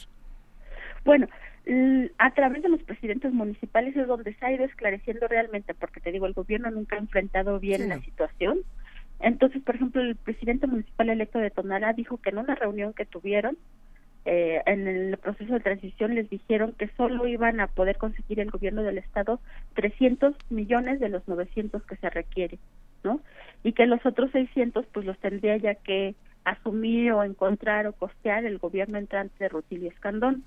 Entonces ellos tienen claro que finalmente Manuel Velasco se va, deja inconclusa la reconstrucción, no consigue los recursos para la parte que le compete, que a lo mejor es, y que además es insuficiente, y entonces la nueva administración, la administración entrante, tendría que conseguir los recursos faltantes, ¿no? Pero pues también hasta el momento el gobernador electo Rutilio Escandón tampoco ha hecho pronunciamiento sobre este tema específico y esta parte que te comento sobre la no existencia de los recursos tampoco es un tema que quieran abordar, sino simplemente son procesos donde dicen vamos a asumir, no, tampoco ha habido, ¿no? O sea, ni siquiera el reconocimiento de esta carencia real que existe y que para las personas significa mucho, o sea, para una persona cinco mil pesos, diez mil pesos, treinta mil que les falten, pues sí es un cambio también. Y Rutilio Escandón y los, eh, eh, los eh, diputados electos del Congreso local electo se pronuncian, dicen algo, señalan a, a Velasco como un posible, este, un posible objeto de investigación, de, de, castigo. No, y evidentemente pues no se espera, digamos, de acuerdo a cómo fue el, el proceso electoral aquí en el Estado, de alguna manera también pactado y también apoyado por el gobernador de manera irregular el proceso electoral, pues no se espera de ellos que hayan un pronunciamiento o una investigación, ¿no? Y tampoco lo han, lo han mencionado. Hay que eh, recordar que Manuel Velasco apoyó mucho a, al partido Morena para que pudiera, digamos, tener un número considerable de votos aquí en el Estado. Entonces, pues hay de alguna manera una deuda y tanto es así que, por ejemplo, en el Senado los, los senadores de Morena apoyaron pues su licencia en un acto muy polémico, pero de alguna manera que manifestaba el pacto que había entre ellos. O sea, la lectura, la lectura en el Estado es de impunidad frente a una alianza de un partido que gana y que este el precio de, de, apoyar a Morena es este salir libre de cualquier cuestionamiento. ¿Es la percepción? ¿Sí? sí, es la percepción, es la percepción de impunidad, es la percepción de que Manuel Velasco se va sin rendir cuentas y que muy probablemente, como sucedió también en la administración anterior, nunca se les pide esas cuentas y haya, como mencionas, un acto de, impunidad y de opacidad en realmente cuál fue el proceso eh, administrativo que llevó a cabo en este caso tan importante, pero también en todas las demás cuestiones. ¿El ZLN se pronuncia? ¿Cuál es, la, ¿Cuál es la perspectiva, digamos, los municipios que quedaron, de, de estos 122 municipios que quedaron fuera de esta, de esta ayuda, eh, el, el ZLN se pronuncia en torno a la cuestión indígena y un pronunciamiento de orden indígena sobre el tema? Bueno, sobre el tema en un inicio lo que pasó y que también hay que reconocer es que organizaciones de la sociedad civil como el Centro de Derechos Digna Ochoa y en otras regiones con recursos propios consiguió, digamos, no esperó a que bajaran los recursos del gobierno, sobre todo también en comunidades con tendencia zapatista o donde la población fue afectada y pertenece a esta organización. Entonces lo que hicieron fue organizarse, que buscar recursos de la sociedad civil, de donaciones, para llevar a cabo sus propios procesos de reconstrucción. Y lo que ha habido, no específicamente un pronunciamiento sobre ese tema, pero sí un pronunciamiento en cuanto a la desconfianza que se tiene hacia la administración entrante, no la de eh, el presidente electo, hay una crítica fuerte del ejército zapatista en el sentido de decir que lo que viene con él pues es un proceso de decepción porque no creen, los zapatistas no creen que algo cambie en este cambio de administración. ¿Cómo, ¿Cómo cerramos una conversación como esta, Ángeles? ¿Con qué datos nos quedamos y con qué preguntas pendientes? Bueno, pues aquí básicamente sería que sí tiene que haber un, los recursos que del Estado, los recursos comprometidos por el Estado para la reconstrucción, si no los asume Manuel Velasco como no lo ha hecho hasta el momento, pues lo tendría que asumir la administración entrante y sí tendría que haber una respuesta puntual y precisa a esas personas que siguen esperando estos recursos. Eso es lo que se espera que sí se haga en un momento dado, porque sí es algo que se está preguntando en la sociedad y sí es una demanda latente, ¿no? Una de las demandas más recientes y sentidas es que sí haya una respuesta y sí se obtengan de alguna manera una respuesta positiva hacia esos recursos que faltan para reconstrucción, aun cuando no sean suficientes, pues sí, de alguna manera es dar dar la cara, o sea, responder a una promesa y a un compromiso institucional. Es lo que sí espera la población. Y justo nos acaban de preguntar en redes sociales, Ángeles, si esta mañana tembló en, en Chiapas. Bueno, en Chiapas ahorita no te lo podría responder con precisión, pero Chiapas es un lugar donde tiembla todos los días, al menos 10 veces de magnitud media. Entonces las personas de alguna manera aquí estamos acostumbradas, no no hay digamos diferencia de que hay una, un temblor más o menos fuerte, aunque suene impactante eso, no, sí. pero por ejemplo eh, si tiembla es como parte de la cotidianidad, salvo que tiemble fuerte, ¿no? hubo, por ejemplo, en seis meses después del sismo grande, pues 20 mil réplicas. Entonces aquí en el estado, por ser una zona sísmica, una zona donde confluyen tres placas tectónicas que están en constante movimiento y reacomodo, hay al menos 10 sismos al día. Sí, por supuesto. esta mañana justamente se registran sismos de 5.1 y de 5.3, eh, 5.3 grados en Chiapas, pero hay que decirlo, si bien eh, los temblores y estos movimientos, Ángeles, son cotidianos y son de todos los días, lo que no debe ser de todos los días es la impunidad y la corrupción. Entonces, pues, hay que quedarnos ahí.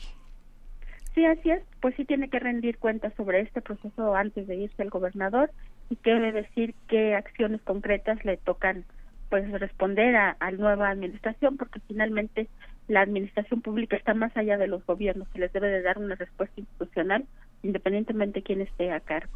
Muchísimas gracias, querida Ángeles Mariscal, periodista independiente, colaboradora en distintos medios nacionales. Te mandamos un gran abrazo. Muchas gracias y pues un gran un abrazo también a ustedes y al auditorio. Acá seguimos. Y vamos a ir con música, vamos a escuchar de Tony Flanagan, Grandes Pasos, Gigantes.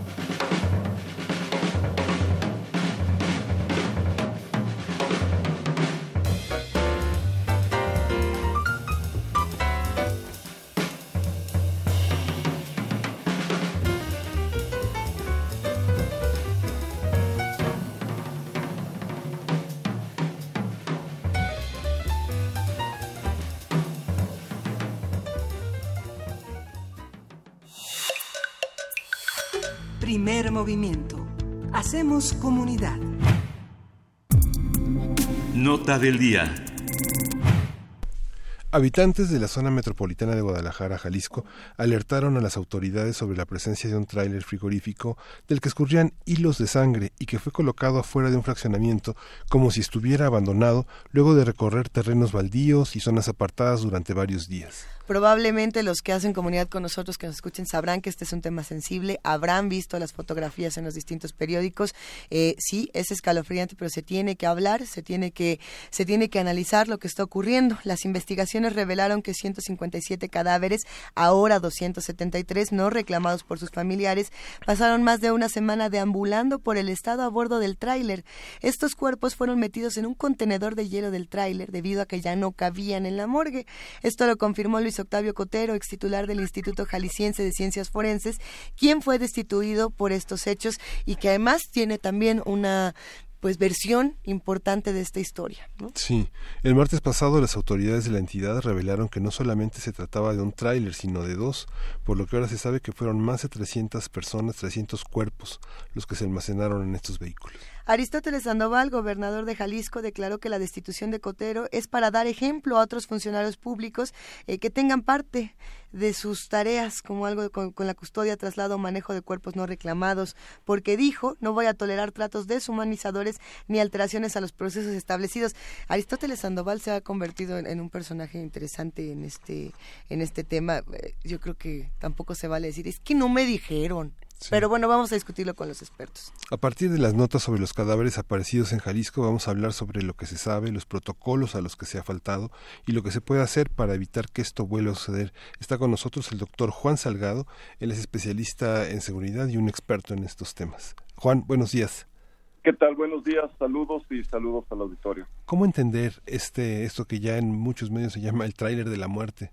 Bueno, en realidad eh, lo que refleja esto, esta situación tan terrible, tan tan espantosa, por, porque lo es, es simplemente la punta del iceberg de un problema estructural y mucho más serio que tiene que ver en primer lugar con la falta de atención que se da hacia los servicios forenses. No se ha logrado entender por parte del gobierno de Jalisco en este caso, pero hay que decir que en muchos estados la situación no es distinta. Es decir, yo por lo menos conozco los casos de La Paz en Baja California Sur, el caso de Tijuana. En, distintos estados tenemos una crisis muy seria por el número de homicidios con respecto a cómo procesar, con respecto a, a cómo realmente tener espacios suficientes. Y esto nos demuestra que no, no tienen idea clara en términos de prioridades de lo que significan los servicios forenses para el sistema procesal penal.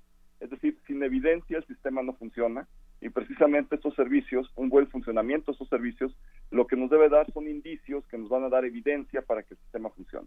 Entonces, eh, esa es una primera parte estructural que es muy fuerte, que es muy dura y que hay que decirlo con todas sus palabras, que está destrozando el nuevo sistema procesal penal porque no se está generando la evidencia que se necesita.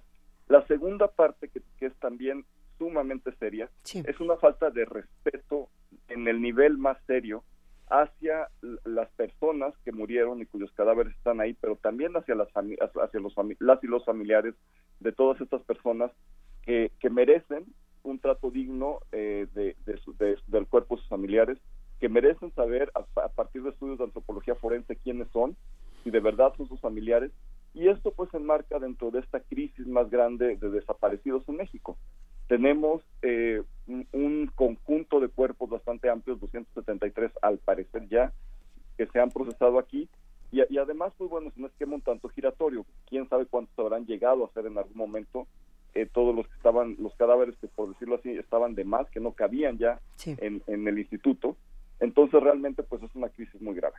A ver, eh, ¿A quién se le tiene que, pedir una explicación? ¿Quién tiene que rendir cuentas por un tema como este? Eh, Juan, te lo pregunto porque sí, ya fue destituido Luis Octavio Cotero, ex titular del Instituto Jalisciense de Ciencias Forenses. De igual manera, Raúl Sánchez Jiménez, fiscal general de Jalisco. Eh, y es como si se fueran, lo decíamos al principio del programa, pasando las llaves del tráiler, ¿no? no A ver, es que eh, Aristóteles no sabía, no, bueno, es que sí sabía, pero es que Raúl también, pero es que todos lo sabían, pero es que Luis Octavio ¿Cómo, ¿Cómo se exigen cuentas con este tema y qué, qué es lo que tendría que pasar? Yo creo que lo que hay que hacer, como en muchos casos, es seguir el dinero. Jalisco es uno de los estados más beneficiados por el Fondo de Aportaciones para la Seguridad que es una transferencia de recursos de la federación hacia los estados y dentro de esos fondos hay recursos etiquetados específicamente para servicios forenses.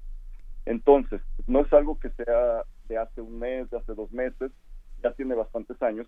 ¿Qué es lo que ha pasado con los recursos que van de la Federación a Jalisco etiquetados para, para, para, el sistema forense en 2015, en 2016, en 2017? Ya hay cuenta pública en Jalisco que, que, se pueda revisar sobre esto. Es decir, ya no, ya no los presupuestos, que son las intenciones de cómo lo van a usar, sino la cuenta pública que nos dice si eh, la Secretaría de Gobierno tomó otras decisiones, esos, recursos se fueron hacia otros lados en el, en el gobierno de Jalisco. ¿Y qué es lo que pasó? Es decir, si había una crisis, sí es una responsabilidad del director del instituto de, de, señalar a, sus superiores dentro del gobierno de Jalisco que necesitaban espacio, que necesitaban más gavetas. Al parecer tenían 200 y necesitaban por lo menos 600. Entonces, tenía en primer lugar que informar, porque los procesos forenses son largos y también es algo para lo que deben estar eh, prevenidos. Yo tuve la oportunidad de evaluar hace algunos años el instituto en, Jalisco y la verdad es que las condiciones eran precarias, no muy distintas a los otros eh, institutos, hay que decirlo, pero de todas formas pues tenía las mismas carencias graves en términos de profesional calificado, en términos de espacios adecuados y la verdad es que pues eh, si hay recursos cada año para esto, ¿por qué no se han priorizado? ¿Por qué no se han utilizado? Eh, aquí yo creo que eh, sí hay, por supuesto, responsabilidad directa de quien está en los institutos por informar y en otros países no se les tiene que pedir la renuncia cuando algo así sucede y es más, cuando tienen ese tipo de problemas, lo que hace el funcionario responsable es, renunciar. Es decir, yo tengo una crisis de ese tamaño y no tengo espacio físico para tener los cadáveres, lo que hago es, como funcionario, como profesional responsable, directamente renunciar. Perdón. Y entonces lo que lo que tenemos aquí es obviamente pues irresponsabilidad por, por varias partes, por parte de los funcionarios responsables, por parte de quienes ministran los recursos en, la Administración Pública de Jalisco y finalmente pues eh, darnos cuenta dónde quedó la bolita, es decir, si hay recursos que están llegando más, además Jalisco es un estado industrializado, los recursos propios que genera eh, por recaudación Jalisco, ¿qué, qué ha pasado que, que se encuentra en esta situación? no estamos hablando de un Estado paupérrimo, estamos hablando de un Estado con recursos propios. Entonces yo creo que en términos de rendición de cuentas hay que empezar con el dinero. Es decir, eh, ya sabemos que, que, no les interesan los servicios forenses, no solo en Jalisco, sino en la inmensa, en la mayor parte del país, con excepción de Nuevo León, que tiene procesos muy bien estructurados. La verdad es que hay muy poco que decir de los servicios forenses en el país. Eso ya lo sabemos. Y, y, y, y, la parte más sensible y más dolorosa como ciudadano que a mí me, me indigna es que no respeten a las familias de, de, estas personas que murieron, porque realmente es una falta de respeto tener los cuerpos de esas personas en, un trailer. Significa que, que no les interesa. A ver, eh, en, ese tema se ha despertado, por supuesto, una serie de comentarios muy importantes de las condiciones en las que estaban estos cuerpos, eh, la, responsabilidad que se tiene tanto con las familias como con la sociedad. En, general decían, bueno, es que en las imágenes se ve como el personal poco calificado camina entre, entre los cuerpos, no les importan, los arrojan, etcétera, etcétera, etcétera. Eh, ¿Qué pasa también? Y, digo, sé que, sé que a lo mejor nos desviamos un momentito del tema, con los medios de comunicación que comparten estas imágenes, que también se dice, bueno, a ver, ¿qué tanto estamos respetando a las familias compartiendo la imagen justamente de, estos, de estos vehículos en redes sociales, en periódicos, etcétera? Sí, aquí hay una responsabilidad social muy importante, por supuesto, de los medios de comunicación. Eh, yo creo que enseñar, muchas de las fotos que enseñan el, el trailer por fuera, creo que no pasa más pero sí eh, lo que se ha mostrado y hay imágenes que son verdaderamente grotescas. Eh, me parece que hay, hay un tema de ética en términos del manejo de esta información que por supuesto involucra víctimas. No estamos en, eh, no, no, estamos en México todavía formados, educados para entender los procesos penales en torno a las víctimas, es decir, para dar prioridad a la víctima dentro de lo que está sucediendo y eso no solo en los operadores del sistema de justicia, sino también en los medios. La verdad es que nos ha costado mucho hablar, empezar a hablar de presuntos en, en, términos del lenguaje de los medios. Nos ha costado mucho también no mostrar rostros. Creo que creo que es algo lo que se ha avanzado sin duda alguna, pero que todavía tenemos que aprender. Y desafortunadamente las noticias de seguridad siguen siendo nota roja. Es decir, no tenemos este cuidado que tiene que haber hacia la dignidad de las personas y seguimos pues en no al nivel de alarma y de estos medios amarillentos que, que, han estado por ahí en algún momento histórico del país, pero sí seguimos teniendo pues demasiada noticia escatológica que no tendría por qué estar ahí. Sí, esta, este, este, este manejo eh, eh, como señalaste, Juan, es no solamente privativo de Jalisco, digamos, he señalado alrededor de 15 estados en el eh, periódico El Norte, en Reforma, en el Universal, han, se han ocupado de esta situación ya desde hace tiempo, pensando en que eh, en un año se han manejado hasta 26 mil eh, muertos por la violencia, ¿no? digamos que tienen que pasar legalmente por el forense, casi 27 mil muertos, ¿no? Eh, ¿Hay capacidad para hacer eso? No, no sé, no tengo a la mano estadísticas de cuál es la cantidad de cuerpos que se manejan en un país como España o Francia o, Venezuela o San Salvador, o no sé. Pero, eh, pero 26 mil, 27 mil pesos es un, eh, cuerpos es una cifra estratosférica, ¿no? Sí, en, realidad son muchos, por supuesto, pero si comparamos el, la tasa de homicidios de México, es, es con otros países es evidentemente inferior que la de Brasil, que es un país mucho más poblado, que la de Colombia, que la de Honduras, El Salvador. Es decir, eh, otros países tienen, eh, obviamente estoy hablando de países que también tienen crisis en este sentido, no, no, no son los ejemplos en, cómo tratar estos casos, pero, pero, pero tienen por lo menos condiciones para, para responder, porque vamos, llevan con fenómenos de violencia crónica ya por varios años en esos países y tienen pues los mecanismos establecidos para por lo menos tener un proceso medianamente funcional. Me parece que acá el, problema es que verdaderamente, en términos de operación del sistema de justicia, así como se ha descuidado la policía, como se ha descuidado el sistema penitenciario, se, ha olvidado la importancia de los servicios forenses. A ver, eh, hablando de la importancia de los servicios forenses y su relación con las leyes, eh, en 2013 justamente entra en vigor la Ley General de Víctimas que impide que los cadáveres no identificados sean incinerados o den en, la fosa común.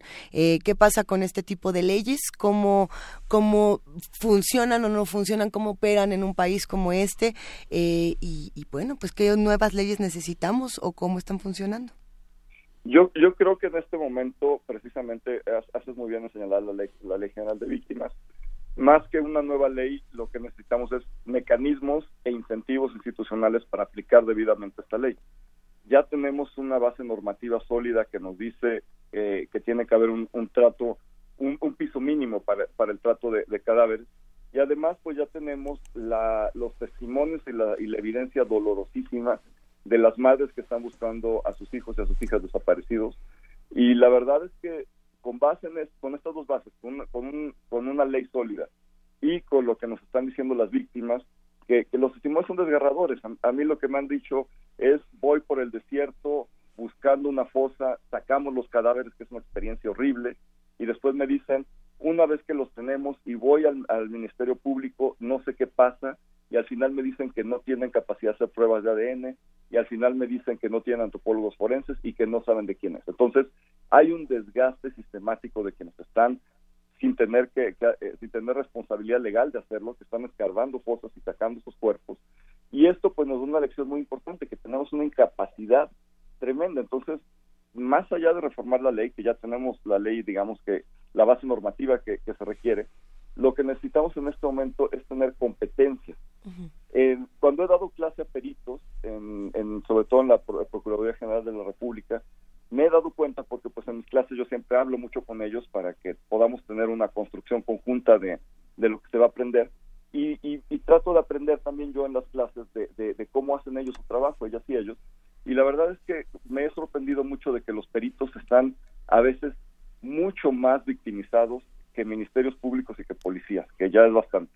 Y en ese sentido, eh, lo que tenemos que pensar es en, en, dar condiciones dignas de trabajo a esas personas que tienen un trabajo súper desgastante, que no tienen contención emocional ni psicológica, que tienen horarios de trabajo verdaderamente demoledores.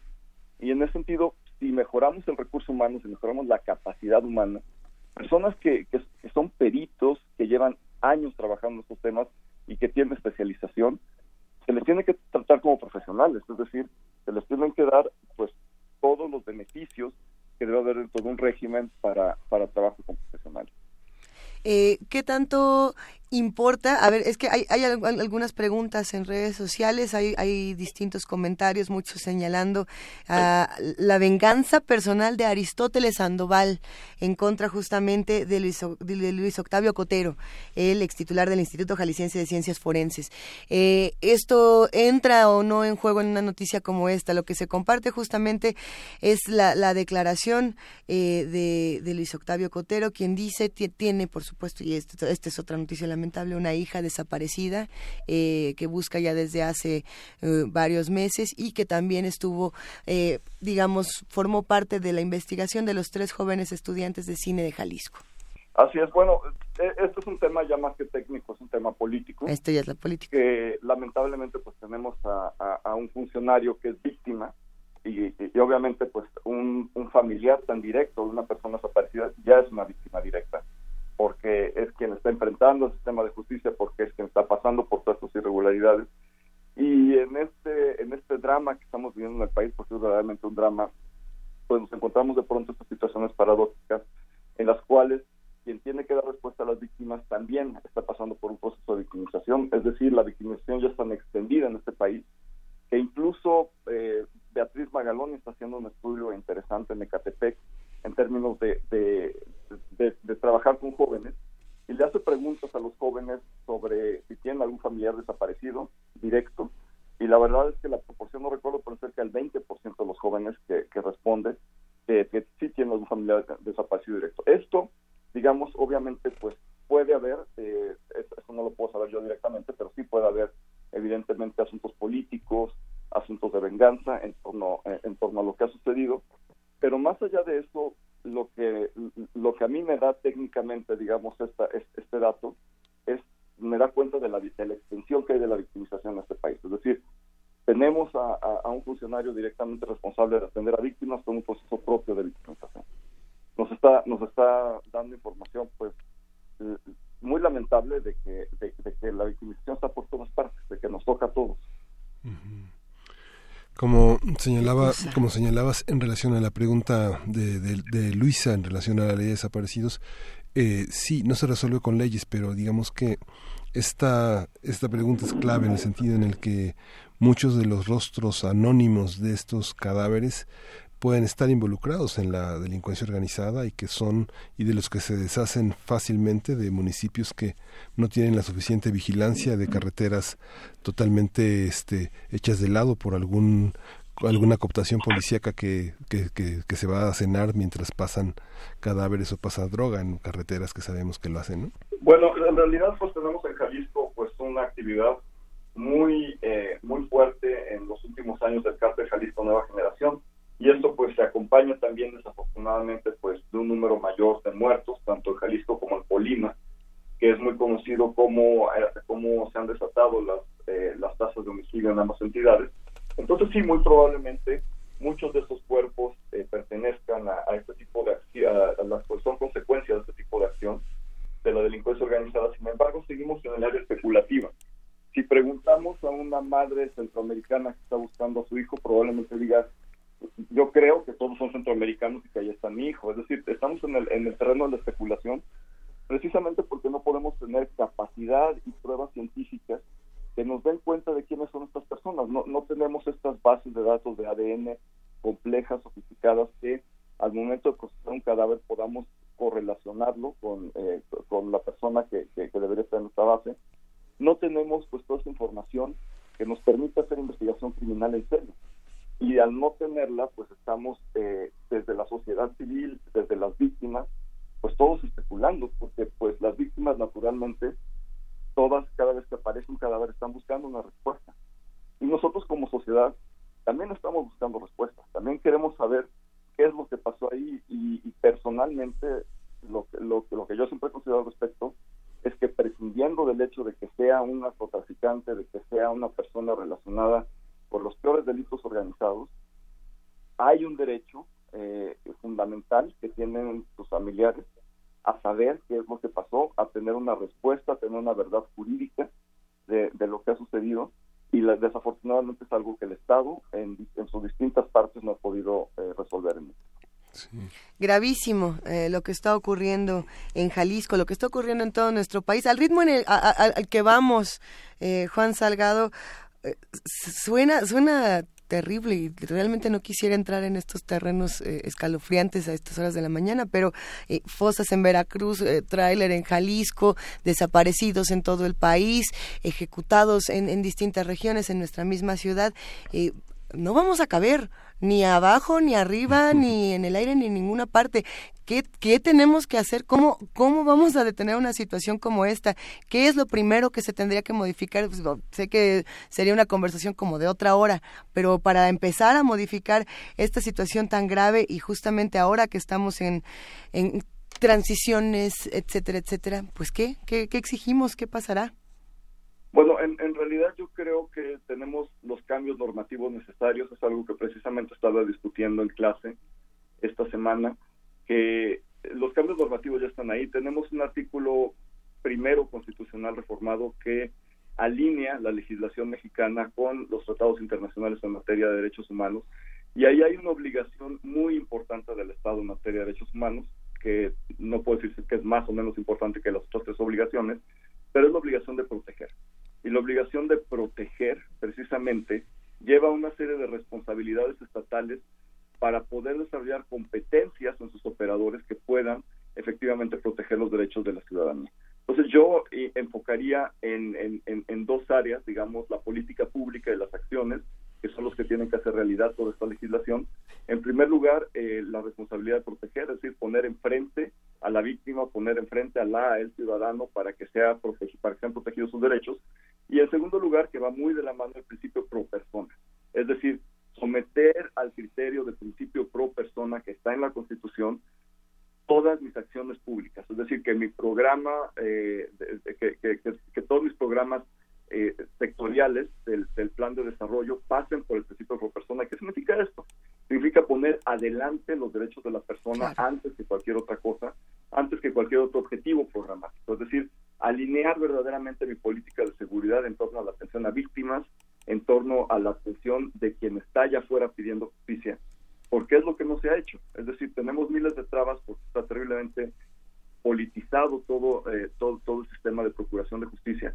No hemos podido avanzar en la autonomía efectiva de las fiscalías. Creo que aquí va un mensaje bien importante para la nueva administración y por qué nos tenemos que tomar en serio la autonomía del fiscal y, creo que aquí ya no hay duda, es decir, si tenemos fiscal carnal, pues va a pasar esto.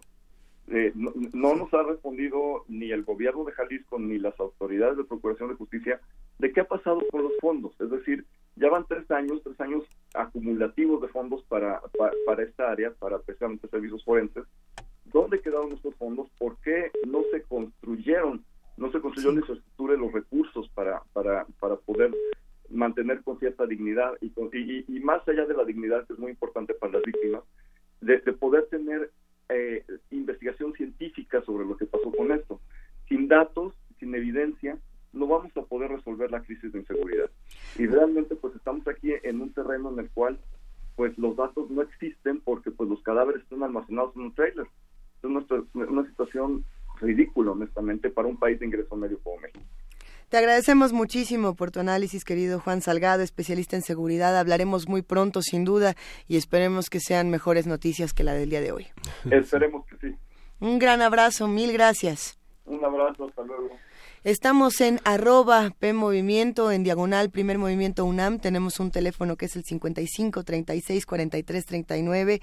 Y este tema estuvo durísimo, Miguel Ángel Quemain. Pues sí, porque pone en evidencia también, digamos, toda la parte de la criminalidad, la parte de la insolvencia para resolver con dignidad y en, función de la defensa y la garantía de los derechos humanos no solo de las víctimas y que ya que ya este podrían tener una identificación una, una cuestión digna sino de los propios familiares en los que este no hay no hay respuesta. Es muy moroso el proceso forense por falta de infraestructura por falta de apoyo y por falta de recursos dejaron un comentario en, en Twitter en arroba p movimiento y estoy tratando de encontrar eh, quién fue que decía bueno es que los vecinos en, en Jalisco no quieren que se construyan estos edificios para justamente eh, el análisis forense debido al, a los olores es durísimo lo que dice el comentario pero bueno también es que queda esta otra reflexión eh, sí al paso al que vamos dónde vamos a seguir estudiando toda esta evidencia para que no sea alterada, para que no sea dañada.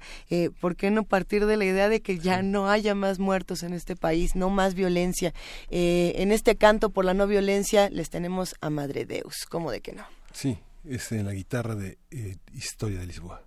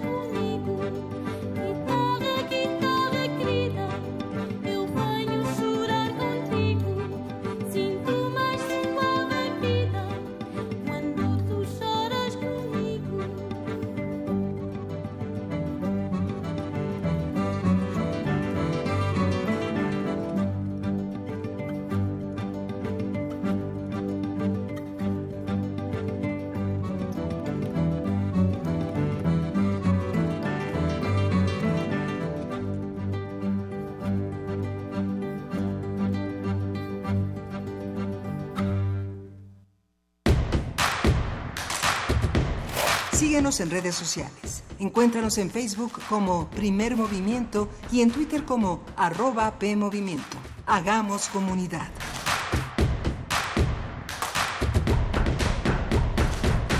La poesía es la posibilidad de ser real del hombre, su posibilidad de crear. Próximamente, en tu bocina más cercana, la exhibición sonora de una de las plumas más oníricas de la literatura mexicana. Es decir, lo que legitima nuestra condición de hombres es lo poético, sea en palabra, sea en artes plásticas, sea en actitudes humanas. Juan José Arreola en tres actos. Miniserie sobre el amor universal a la palabra a 100 años del nacimiento del juglar. Miércoles 19, jueves 20 y viernes 21 de septiembre a las 17.45 horas por el 96.1 de FM. Retransmisiones sábados a las 16 horas a partir del 22 de septiembre. Radio UNAM, experiencia sonora. La fortaleza de los mexicanos está en la unión, porque somos uno cuando se trata de ayudar a los demás, de darle lo mejor a nuestras familias y de trabajar para que a México le vaya bien. Gracias por tu confianza. Hoy queremos decirte que tu bienestar es lo más importante para nosotros. Por eso nos vamos a esforzar cada vez más. Ese es nuestro mayor compromiso y lo haremos con responsabilidad y un profundo amor por México. PRI. El Laboratorio Arte Alameda exhibe la muestra Los pies en el agua y la mirada en las estrellas, Esperando el relámpago, integrada por 10 piezas pictóricas, escultóricas, mecánicas, fotográficas, sonoras y fílmicas, que son el resultado de la convocatoria del programa Arte, Ciencia y Tecnología, convocado por la Secretaría de Cultura, el CENART, el INBA y la UNAM, para vincular el arte y la tecnología. Los pies en el agua y la mirada en las estrellas, Esperando el relámpago, se puede visitar en el Laboratorio Arte Alameda.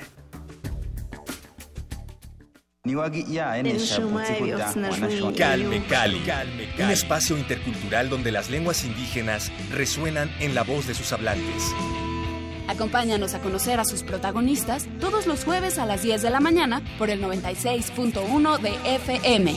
O escucha la retransmisión los domingos a las 3.30 de la tarde. Y si te perdiste algún programa, búscanos en radiopodcast.unam.mx. Radio UNAM, Experiencia Sonora. La Feria Internacional del Libro Universitario tiene un catálogo del tamaño del conocimiento. Para encontrar tu ejemplar, necesitas un fichero sonoro. Radio UNAM te invita a escuchar sus coberturas especiales de la Filuni 2018, una cita con el conocimiento, en vivo desde el Centro de Convenciones y Exposiciones de la UNAM, martes 25 de septiembre a las 18 horas viernes 28, sábado 29 y domingo 30 de las 17.30 a las 19 horas por el 96.1 de FM. Bibliografía sonora para oídos especialistas. Radio UNAM, Experiencia Sonora.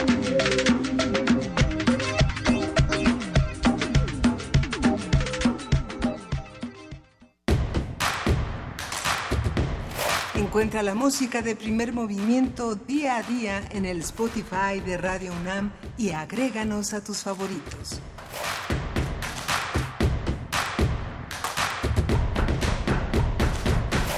Son las, son las 9 de la mañana con 4 minutos de este jueves 9 de 20 de septiembre y bueno, la, la Gaceta de la UNAM no solo trae la expulsión de ya la suma de, 25 estudiantes eh, expulsados, sino hay muchas otras cosas que vale la pena asomarse, asomarse a la Gaceta.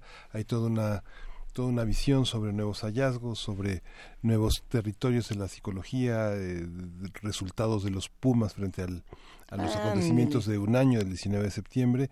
Vale la pena hacer esta recapitulación que este, la acreditación en ingeniería ha sido también una de las materias, el rigor científico y la respuesta inmediata del sismológico que cada vez es más preciso, cada vez más riguroso y bueno, vale mucho la pena tener esa esa seguridad en las instituciones universitarias para cuenta con 32 estaciones en el Valle de México, colabora con instituciones para recibir datos de 174 estaciones en Guatemala, Estados Unidos y Costa Rica. Vale la pena asomarse a este esfuerzo por la seguridad del país.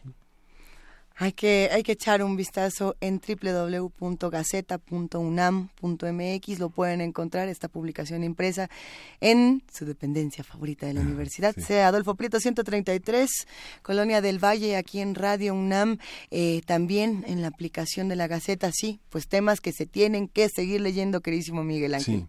Así, como, la poesía necesaria, que casi se nos va, lo logramos. Primer movimiento. Hacemos comunidad. Es hora de poesía necesaria. Y es que acabamos de vivir todo un drama aquí en primer movimiento porque se cerró la página donde habíamos encontrado el poema para la poesía necesaria del día de hoy.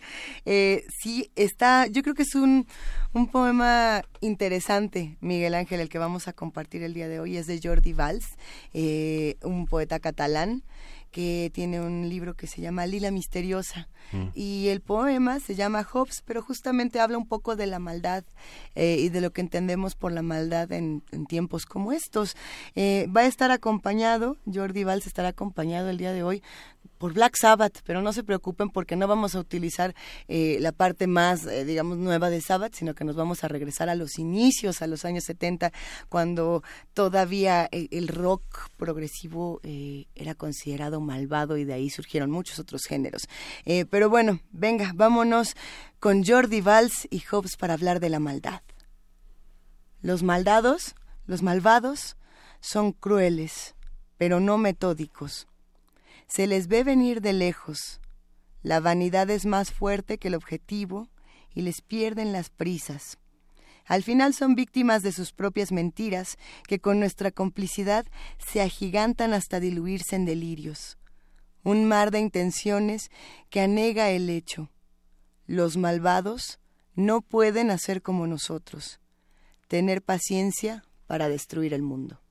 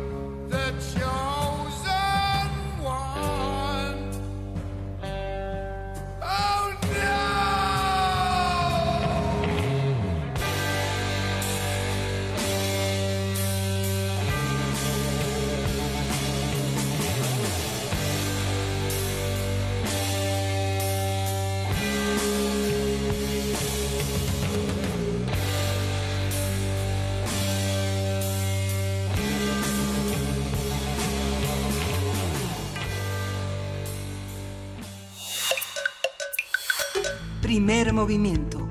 Hacemos comunidad. La mesa del día. Jueves de Mundos Posibles con Alberto Betancourt, que ya está con nosotros aquí para hablar de los 170 años del Manifiesto Comunista. Su alcance, su vigencia, todo lo que lo rodea. Sí, yo pienso que es un texto que sigue resonando, fresquecito, que todavía tiene muchas cosas que decirnos en el siglo XXI. ¿A poco no, Luisa? Muchísimas cosas, queridísimo Alberto Betancourt. Da tanto gusto cuando el jueves se vuelve jueves y además jueves subversivo. O sea sí, hoy es jueves de un fantasma que recorre el mundo. me decía mi amigo Óscar Isidro Bruno, quien me abasteció de una buena cantidad de textos y de muy buenas ideas, que ahora no hay un fantasma que recorre el mundo, hay muchos el fantasma del feminismo, el fantasma del ecologismo, el fantasma de las luchas por la transmodernidad y la descolonización. Así que yo creo que el texto de Marx pues sigue siendo vigente. Y yo quería, pues no sé si la palabra correcta sea decir preguntarles algo, comentarles algo, pero yo quería comenzar con una reflexión respecto a la voz humana.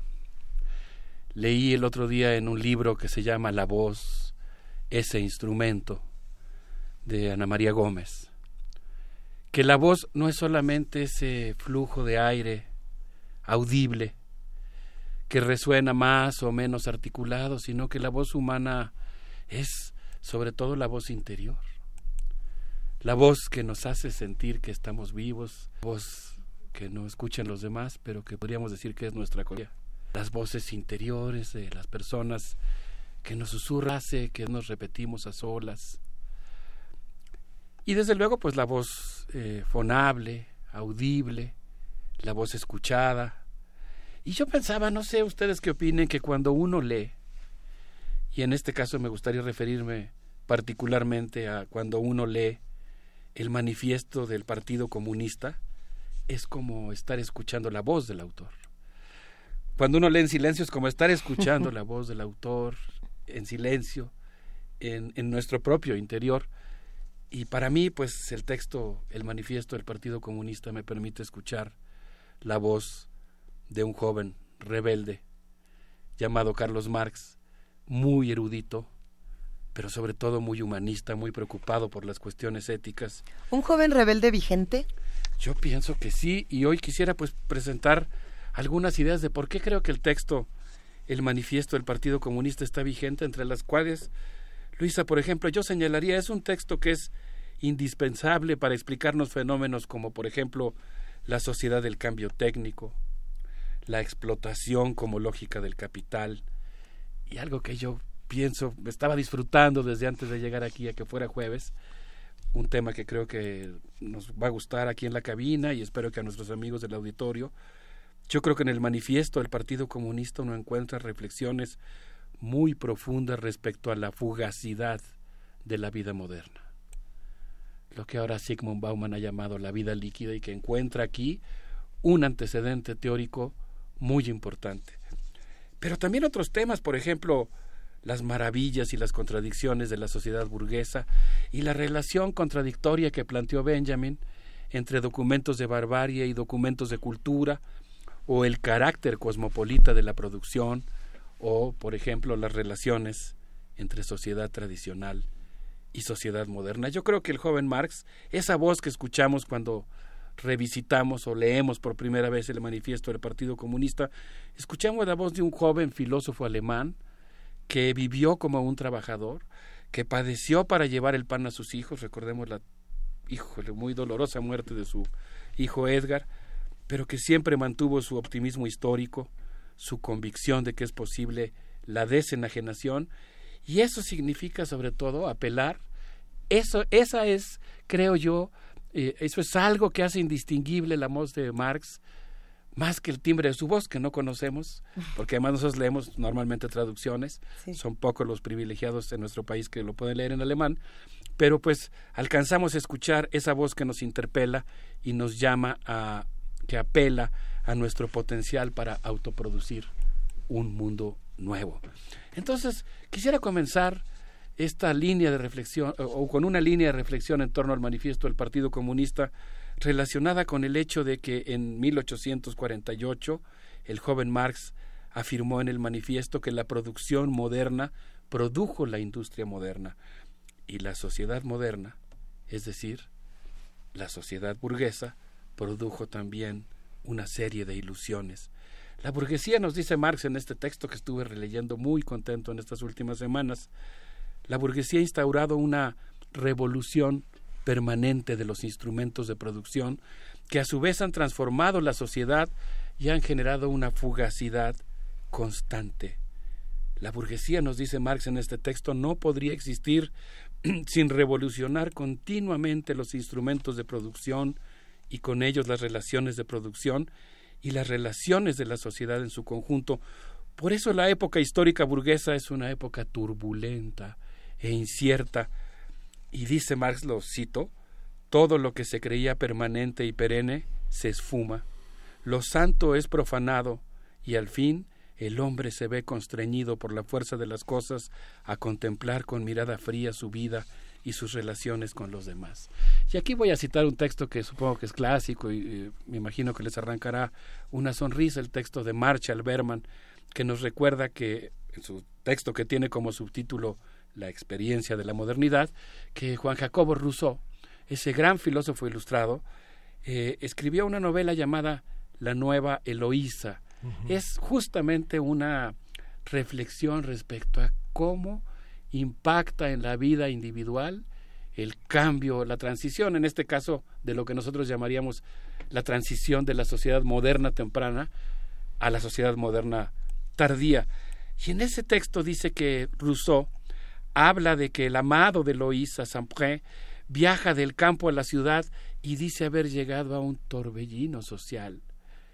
Y lo cito, eh, en donde se encuentra, cito a Berman, un choque perpetuo de grupos y de cabalas.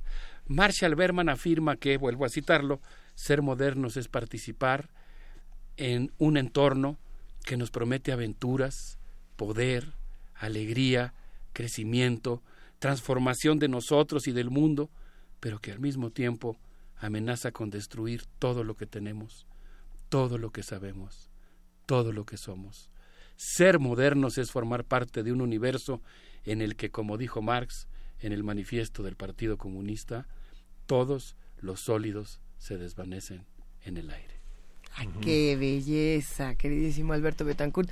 Eh, me surge una, una duda brevísima antes de, de, continuar discutiendo, porque además veo que Miguel Ángel tiene esa sonrisa de que algo, algo va a decir. Pero eh, tengo la impresión de que el manifiesto es un, uno de estos textos que muchos afirman haber leído, afirmamos haber leído eh, de, de, jóvenes y releído de adultos, etcétera, etcétera, y que no es así, eh, que es en realidad un texto que ya tenemos eh, naturalizado en, en, el imaginario, que ya como entendemos qué es lo que quiere decir, no lo releemos o no lo visitamos realmente, que le ocurre a muchos textos, digamos, clásicos o emblemáticos de la literatura, de la sociología, etcétera. Eh, ¿Tú qué opinas de esto? ¿Te ha tocado discutir con personas que dicen, sí, no, lo tengo bien planchadito y luego te das cuenta de que pues realmente no y que quizás seamos muchos los que vivimos esto? Yo, yo creo que para bien el manifiesto del Partido Comunista es un texto que forma parte de lo que podríamos llamar nuestra cultura general y nuestro sentido común, de algún modo. Pero pienso, como ocurre con todos los clásicos, que es mucho más eh, recomendable visitarlo, y no visitarlo una vez. Yo creo que es como esos museos preciosos o esas zonas arqueológicas maravillosas. No lo digo porque sea un texto antiguo o vetusto o algo, es un texto vivo, pero me refiero a que es hay lugares a los que uno tiene que ir muchas veces en la vida. Hay lugares a los que tienes que regresar, porque incluso cuando dice, ay, el Quijote de la Mancha, ya lo leí, ¿no? Sí, lo leí en la secundaria apresuradamente, o lo leí así.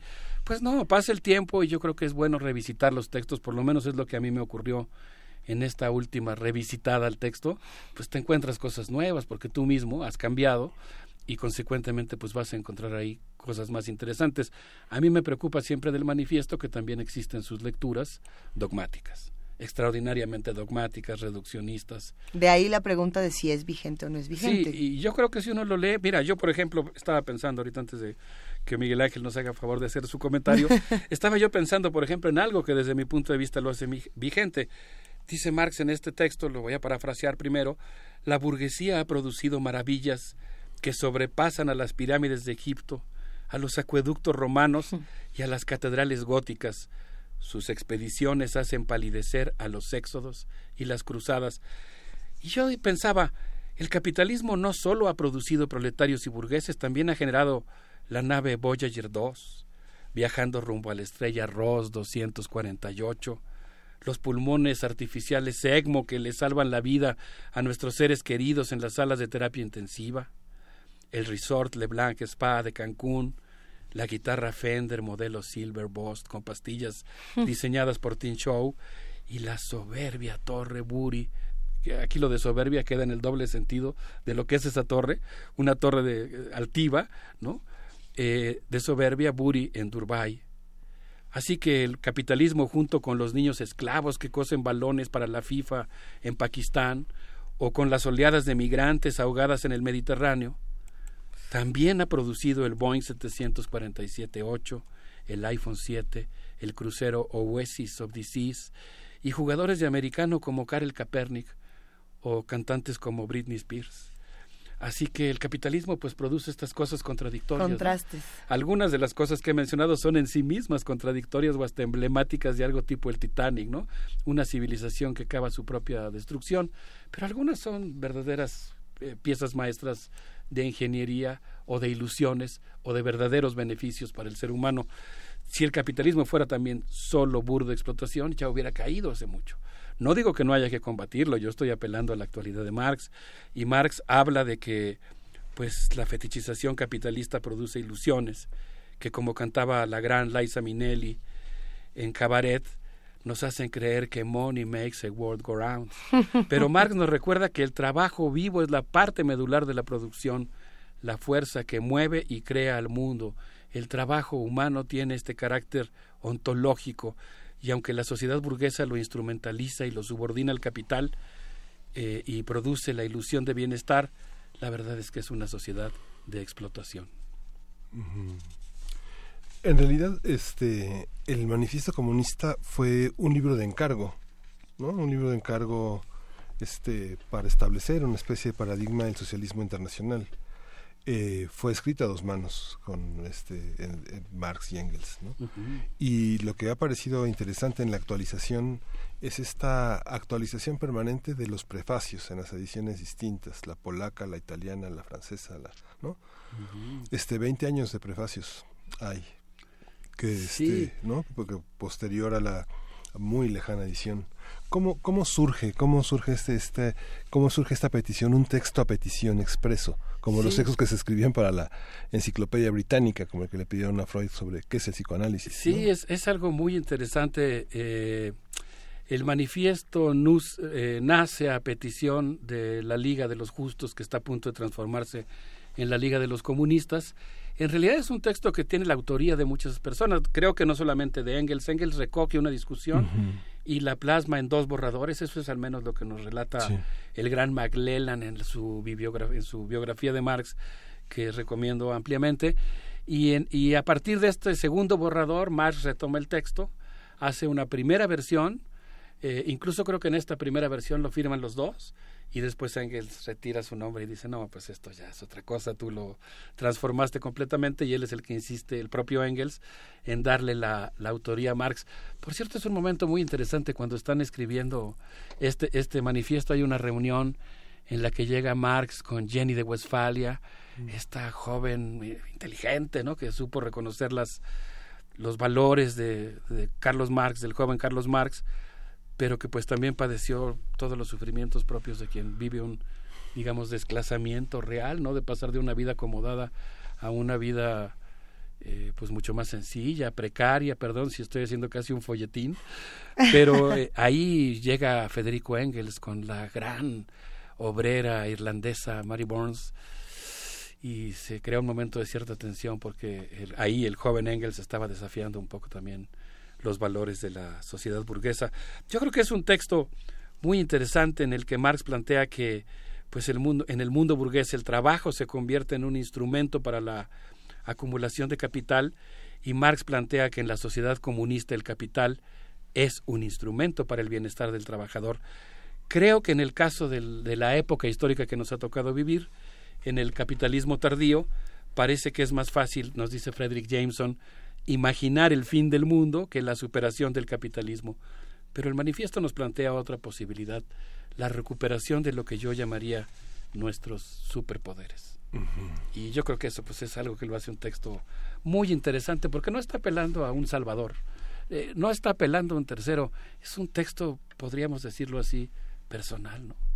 Es un texto dirigido a cada uno de nosotros, aunque sostiene, como diría Jameson, que la instancia mínima de la felicidad posible, real, es la comunidad. Y yo creo que eso pues lo vuelve un texto muy interesante. No sé, yo ahora que releí el manifiesto del Partido Comunista pensé mucho eh, por todas las reflexiones respecto al papel de la tecnología y cómo impacta nuestra vida en, la, en las obras eh, de William Gibson, ¿no? el creador del cyberpunk, toda su reflexión que hace, si ustedes, eh, queridos amigos que nos hacen favor de escucharnos, escucharnos quieren entrar a la página de William Gibson, a su página oficial, a la sección libros y buscar ahí Historia Cero. Tiene unos audiolibros bien padres y tiene muchas reflexiones sobre la relación entre tecnología y vida cotidiana que se me hacen verdaderamente fabulosos. Y pensando en, digamos, esta lectura del manifiesto del Partido Comunista de la mano con William Gibson. Que Qué buena relación. Sí, que yo sabía que iba a poder cotorrear sobre eso contigo, Luisa. Eh, pues pensé que podríamos escuchar algo de Deltron 3030 que se llama Positive Contact y que pues es una, una pieza eh, de estas donde la ciencia ficción explora esta gran contradicción de que seamos capaces de lanzar naves al espacio pero no somos capaces de superar el racismo. Vamos a escuchar a ver qué les parece. Venga.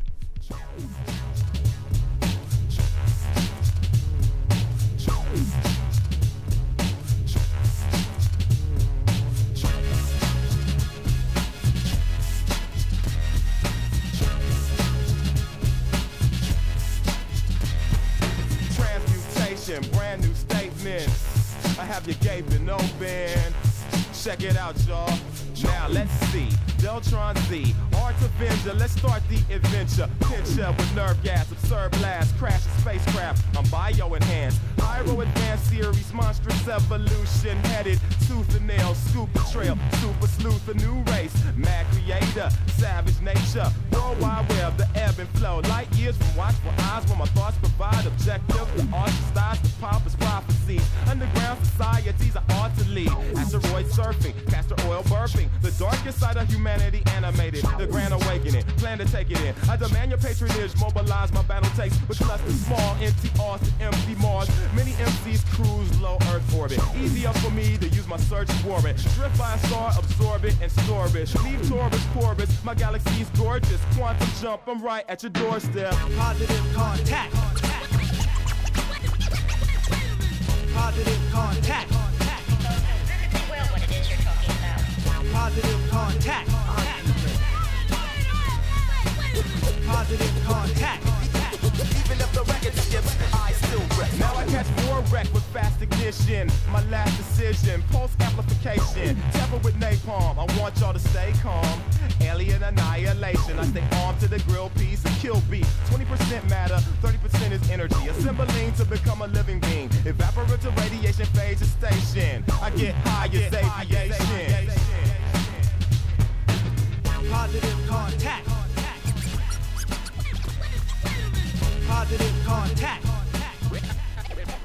Ya estábamos discutiendo si es hip hop, rap, ¿qué es Miguel Ángel? Pues toda la que sabe aquí, hip hop dices, ¿no?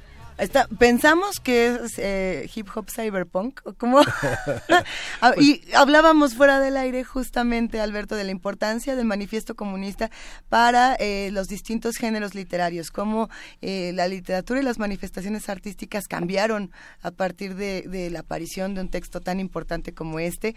Por ejemplo, en el caso de, de la ciencia ficción y de muchos autores que dijeron, ¿qué es esto? Y tenemos que explorar todos los peligros de la modernidad hasta donde nos alcance. Muy, diferente a como se hacía, digamos, en 1800, cuando teníamos autores como Mary Shelley, etcétera, que bueno, hemos hablado de ellos hasta el cansancio en este programa, pero sí despertó una serie de inquietudes impresionantes. Sí, es un texto muy padre. Citaba yo el texto de Marshall Berman. Un día había una foto que salió en la jornada de Marshall Berman en las escalinatas de la Facultad de Ciencias Políticas. No, y Marshall Berman era verdaderamente un tipazo, ¿no? Sí, cómo un no. coleccionista de, de coleccionaba hasta corcholatas, eh, tenía la idea de hacer arquitectura y hacer esculturas con desechos de plásticos y falleció su pequeño hijito, que fue lo que marcó gran parte de la de todos los sólidos se disuelven en el aire, este este este gran pensador, este a pesar de haber perdido a su pequeño hijo, hace el libro pensando en que el mundo puede ser mejor. Cuando hace todo el diagnóstico, todo el trazado, es el mundo de un gran desastre. Es un mundo fáustico, este, totalmente desinteresado en los demás, pero al final la, la conclusión es, es, la historia feliz del sociólogo, ¿no? De que todo puede ser mejor si somos mejores nosotros. Pero de una erudición, es impresionante. Yo es de los mejores libros que he leído en mi vida. Y a mí me gusta mucho también que es un texto con una preocupación por la cuestión estética, la poética del libro. A mí me encantan los autores, pienso que Marx está entre ellos y desde luego Marshall Berman en, en su actualización, en esta aproximación justamente, pues en buena medida el manifiesto del Partido Comunista y la recuperación de sus figuras literarias. En relación también a esto que tú decías ahora, Luisa, ¿no? y que está planteando también Miguel Ángel, es un texto que tiene una fuerza literaria, una fuerza perlocutiva, ¿no? Por lo que te está pidiendo que hagas, ¿no? Que es pues mantener el optimismo histórico, ¿no? La, la fe, la esperanza de que en este mundo caótico, salvaje, sanguinario, en el que podemos estar hablando de temas tan terribles, mantengas la convicción, o, yo diría la actitud y la disposición de encontrar, eso ya, yo estoy ahora un poco fusilándome a Lenin, pero digamos que mantengas la disposición a encontrar las rendijas en la realidad que te permitan ir aún más allá de este mundo, ¿no? Y eso me parece que vuelve al texto, incluso literariamente, muy interesante y efectivamente creo que es una crítica de la modernidad y por eso lo que tú dices eh, Luis en el sentido de que también es una inspiración literaria, pues creo que sí es. Y es un gran ensayo el de Marx, además, es un texto muy poderoso, ¿no? Digamos que los biógrafos, los, la gente que estudia Marx piensa que Marx es joven hasta 1845. Ese es un texto que escribe alrededor, digamos, se lo pide en 46, lo escriben en 47 y se publica en 48. Así es. Para entonces, ya en 44, había escrito los manuscritos, que son todos sus borradores en torno al concepto de ideología. Y justamente este texto, este ya se convierte en una crítica de la filosofía alemana de Feuerbach. Ayer nos burlábamos, estábamos, me estaban boleando, ahora Inés está boleando por las once tesis de Feuerbach, pero es todo este contexto. Es una diosa de la filosofía alemana. No, no, no, estábamos en la oficina, en la junta, previendo esta... previendo, previendo, previendo este... Es que lo leí en el CCH, es que, traiga, que traigas este texto, es muy importante porque es un texto obligado en los CCHs.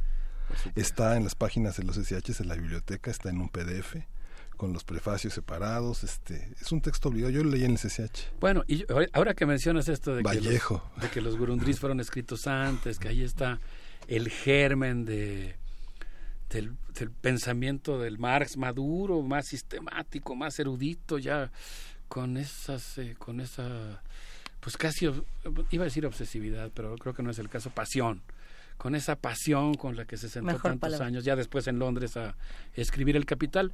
Y yo creo que justamente el manifiesto del Partido Comunista es, es como un, es todavía el joven Marx, desde mi punto de vista, pero es ya el joven Marx, ya con una gran madurez intelectual, digamos, que ya culminó su etapa hegeliana más temprana, ¿no?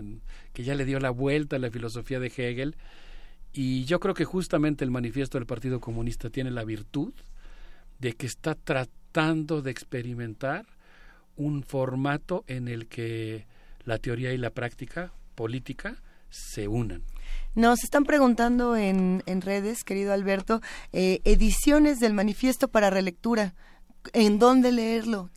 Porque no es lo mismo leerlo en, Wikipedia que leerlo en, en, impreso, etcétera, etcétera. ¿Cómo, ¿Cómo lo leemos? ¿Dónde lo leemos? Hijo, yo la última que leí ahora fue la, la, que hizo Maglelan, que pues a mí me gustó bien, hace Maglelan una compilación de todos los textos y a mí me gustó mucho. Creo que una recomendación sería que pudieran eh, que pudiéramos eh, asomarnos al texto que hace Dussel. Yo he mencionado aquí que Dussel es de, creo que fue el primer investigador latinoamericano que fue al Instituto de Investigaciones Sociales de Ámsterdam a consultar directamente los manuscritos de Marx, a leerlos en alemán y confrontarse con ese galimatías de eh, pues la letra de Marx. Sí, notas, Ayer en la publicación de Facebook justamente ponía una una notita, en una página con los garabatos de Marx y dije, ay, qué, qué trabajo debe haber hecho el maestro Enrique Dussel al asomarse a eso. Yo creo que, por ejemplo, en el trabajo Las metáforas teológicas de Marx, de Enrique Dussel, pues ahí podemos encontrar referencias a algunas de las mejores traducciones. Eh, creo que ese sería un buen camino para tomarlo como guía respecto a las traducciones y los documentos originales de Marx. Eh, lo mismo que el texto de Dussel sobre el joven Marx. creo que Está en ediciones de Cultura Popular, está en la editorial Progreso, está en las ediciones del gobierno chino. Hay, un centro marx.org que también este, editó ese, ese, libro. Tiene distintos prólogos, distintos estudios. ¿no? Este, creo que acá sacó también una edición con este, como las ediciones que hace crítica. ¿No? este, sí, hay varias ediciones. La de crítica yo creo que puede ser otra. Eh, estaban los del, los del los Editorial Progreso, ¿no? Sí, sí, todo el mundo lo leía como las cinco tesis filosóficas de Mao en los pastos o en las canchas del CCH, ¿no? Sí, yo creo que es un buen momento para mandarle un saludo a nuestros CCHs. Yo estudié en CCH Oriente y pues la verdad es que creo que ahí en esos eh, territorios cercanos a Pantitlán se, germina un humanismo muy particular de, del Valle de Anáhuac y de nuestra sociedad mexicana, que además recoge pues todas las influencias de todas las migraciones del campo a la ciudad que llegan al oriente de la Ciudad de México y, encuentran ahí en el campus, hablo yo del CCH Oriente, pero supongo que es el caso de todos los CCHs y de nuestras prepas, a su modo, eh, pues de un humanismo muy particular que propicia nuestra universidad y que yo creo que es muy saludable.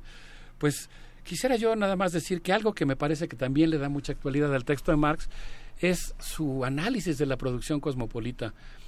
Yo, aquí hemos dicho que el texto de Marx es una teoría del cambio técnico, una teoría crítica del capitalismo, una teoría de la desenajenación, y yo creo que entre otras cosas es una teoría de la globalización. Eh, Marx plantea en este texto que, la necesidad que en la necesidad de expandir sus mercados la burguesía eh, se ve espoleada a explorar los más recónditos rincones del planeta. Siempre que leo esa parte del manifiesto pienso en Lord Jim, del maestro Joseph Conrad y cómo nos habla de cómo la mm. marina mercante británica ¿Se acuerdan del pobre Lord Jim que anda huyendo de un chismesazo que lo persigue y se va a esconder por ahí por los mares del sur? Y hasta allá llegan las fábricas flotantes del capitalismo británico a las islas más recónditas. Y aquí Marx nos dice que esta necesidad eh, hace que la burguesía le dé a la producción local, pienso ahora en, este, en Lord Jim, un carácter cosmopolita, y cito, obliga a todas las naciones a abrazar el régimen de producción de la burguesía o a perecer, las obliga a implantar en su propio seno la llamada civilización. Y aquí viene un tema sensacional, porque yo creo que justamente eh, Marx hace una gran reflexión a lo largo de su vida respecto a lo que considera la civilización. En un primer lugar, por ejemplo, cuando fue la invasión de Estados Unidos a México, sí. Marx piensa que la invasión puede favorecer el desarrollo de las fuerzas productivas. ¡Ay, qué horror! ¿No? Es una, eh, un comentario que de alguna manera respalda la invasión norteamericana. Pero cuando viene la intervención francesa, quizá también por su propia animadversión personal contra Luis Napoleón Bonaparte, el pensamiento de Marx ya había visto las cosas de otra manera y pensaba que quizá la resistencia a la civilización a eso que es la civilización burguesa, era también la resistencia a la barbarie capitalista. Y se opone a la intervención francesa en México. Entonces este tema de la civilización pues es muy interesante. Pero algo que me gusta mucho es que dice que lo que acontece con la producción material, la influencia de este mundo burgués que es universalizante, pasa también con la producción material y acontece, dice Marx, con el espíritu. Entonces los hmm. productos espirituales de las diferentes naciones vienen a formar un acervo común. Por eso yo digo que una de las lecturas que uno puede hacer ahora del manifiesto del Partido Comunista, y en ese sentido creo que es un clásico porque lo puede uno leer con muy diferentes preguntas y encontrar cosas padres ahí, cosas fecundas, teóricamente interesantes, es que pues también nos ofrece cosas muy muy interesantes respecto a la globalización y respecto a la globalización de la cultura y yo creo que eso pues a ser muy muy interesante, ¿no crees, Luisa? Por supuesto que sí, lo, lo vuelve todos los días profundo. Eh, me, me, quedo pensando en que invariable, eh, inevitable y venturosamente tenemos que regresar a los jóvenes cuando leemos este texto y a los jóvenes que siguen teniendo problemas en este momento, que siguen teniendo eh, pues discusiones importantes dentro de nuestra universidad. ¿Cómo, ¿Cómo podemos relacionar un texto como este con tanta riqueza, eh, de, de, tanto, como, como lo estás describiendo ahora, querido Alberto, con tantos matices, eh, para jóvenes que en este momento justo están eh, creando su, su, propio discurso y que están también exigiendo y que están también intentando hacer diálogo. ¿Cómo entra por ahí el manifiesto? Porque sí entra. No, y estás haciendo la cara de que sí entra. No, pues claro que entra y, y de hecho yo creo que no es... Bueno, no es tan casual que estemos hablando de este texto, ¿no? Que apela justamente a la necesidad de una práctica política que esté basada en la erudición, en la reflexión, en el pensamiento teórico profundo y a la inversa también en un pensamiento, vamos a decir, universitario, teórico, sistemático, riguroso, que también tenga la vocación de bajar como un rayo a la tierra y, y, ocuparse de problemas mundanos, ¿no? es un texto subversivo, por eso lo estamos citando, puede perfectamente tomarse esta intervención como parte de una especie de círculo de estudios, de un círculo de lectura radiofónico, justo en el contexto en el que estamos, en el que yo creo que el manifiesto tiene muchas cosas que decirnos. Pensaba yo, por ejemplo, eh, no sé, en una reflexión que hizo un filósofo chino, eh, Xi Feng, que es profesor de la Universidad de Pekín, que afirma que Marx postuló simultáneamente una teoría de la modernidad descriptiva y crítica y una teoría de un más allá de la modernidad. La sociedad moderna tiene sus raíces en la sociedad tradicional, en su acumulación, su tecnología y sus saberes. Y en ese sentido el capitalismo y la modernidad nacieron en el feudalismo, aunque al mismo tiempo son su negación y continuación. Y yo pensaba, quizá más concretamente en relación a lo que preguntabas o comentabas más bien, Luisa, ¿no? Yo pienso que Marx eh, propone de alguna manera una teoría que supere lo inmediato. El manifiesto del Partido Comunista, ahora que tú comentabas, Miguel Ángel, ¿cómo nace? Pues nace sobre todo de la preocupación de que el movimiento obrero europeo de mediados del siglo XIX no se quedara en las puras demandas inmediatas de aumento de salario, de mejora en las condiciones de trabajo, sino que, que fuera más allá y se planteara la reorganización de la sociedad en su conjunto, digamos, que asumiera esa gran responsabilidad histórica. Y por eso, pues yo pienso que el texto de Marx pues se propone investigar sobre las relaciones entre la lógica del capital y la lógica cultural del capitalismo, y sobre todo, pues creo que es un texto destinado a cuestionar la fetichización de las relaciones humanas, el endiosamiento del dinero, y aquí es donde creo que para nuestro círculo de lectura radiofónico en nuestro contexto universitario que reclama tanto de, de un pensamiento teórico poderoso, eh, pues creo que Marx critica la razón superficial que encubre la irracionalidad del capital. Y en ese sentido, pues yo creo que, que el joven Marx es vigente y se puede seguir leyendo en los SHs con razón. Esperemos que con buenos maestros que inviten a leerlo y no que hagan aborrecerlo como luego le ocurre a uno. Pero se puede seguir leyendo porque es ante todo un gran llamado a la subversión. Yo creo que mucha gente le, le, brinca la palabra comunista, ¿no? manifiesto comunista. Tal vez si le pusiéramos eh, como una pequeña broma otro nombre, pero realmente es la, es la base de muchísimos de los pensamientos posteriores, tanto de Weber como de Freud. Hay, un, hay una, una, anécdota curiosa. Wilhelm Fleiss, o Flies en alemán, este era muy amigo de Freud, y le hizo llegar el borrador de los estudios de la histeria a Marx un año antes de su muerte. Y justamente Marx le comenta a Freud en una en carta. El 82. Sí, en el 82, que le, le comenta en una carta que, que, ese, que ese texto abre panoramas muy interesantes para ver la ideología desde otras formas. ¿no?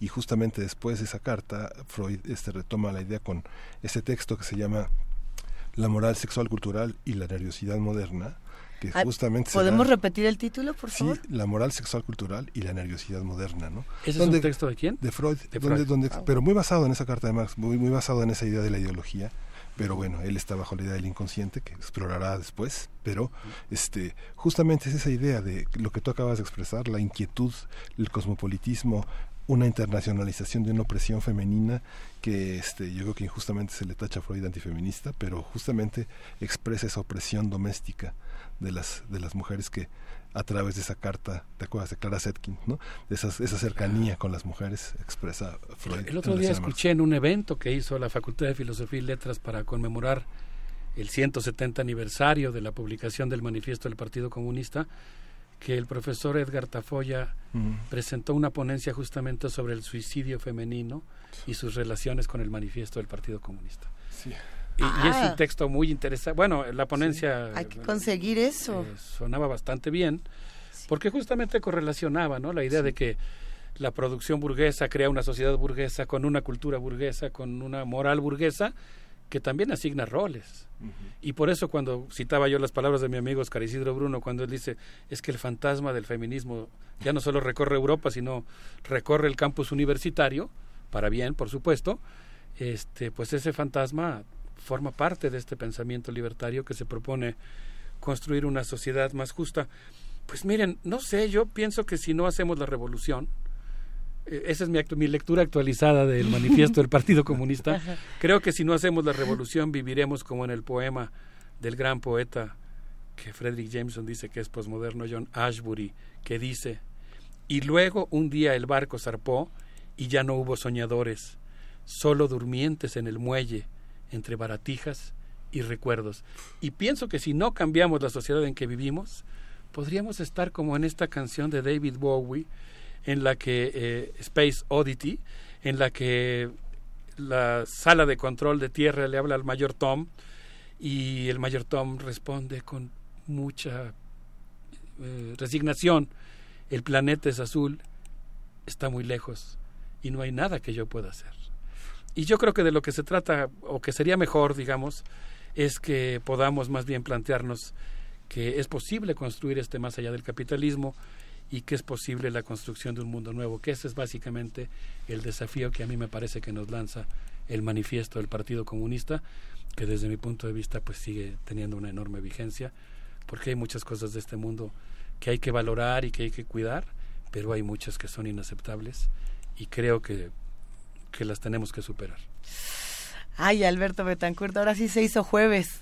Los jueves se vuelven jueves con los mundos posibles del doctor Alberto Betancourt. Muchísimas gracias por esta genial participación. ¿Cómo cerramos? Ya, ya no sé ni cómo cerrar esta maravilla por música. Pues fíjate que yo ahora sí me quebré la cabeza porque hay tanto que se podría poner.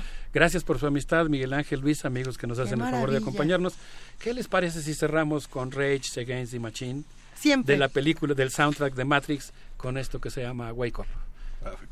Para despertar para despertar todos juntos en comunidad. Gracias, querido Alberto Betancourt. Vamos.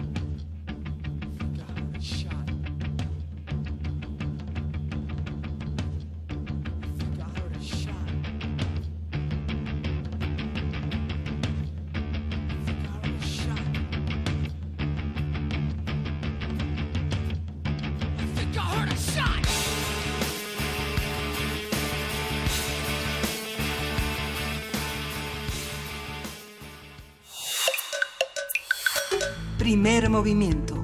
Hacemos comunidad. Y justamente esta canción que acabamos de escuchar eh, es a mí, a mí me parece que es un gran ejemplo de cómo Rage Against, Rage Against the Machine sintetiza un poco la historia del rock. Lo platicábamos con Alberto Betancourt fuera del aire porque hace esta este cruce con, con Led Zeppelin. Eh, este riff que escuchamos, por supuesto, nos recuerda a Kashmir de, Led Zeppelin. Nada más falta que no sea así, sí es.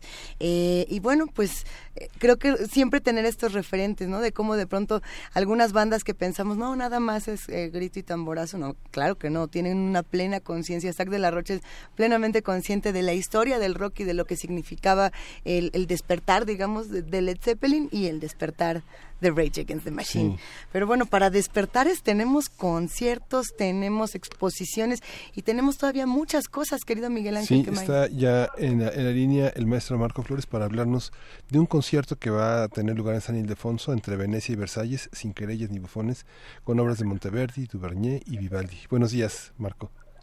Muy buenos días, me da mucho gusto de, participar en su programa.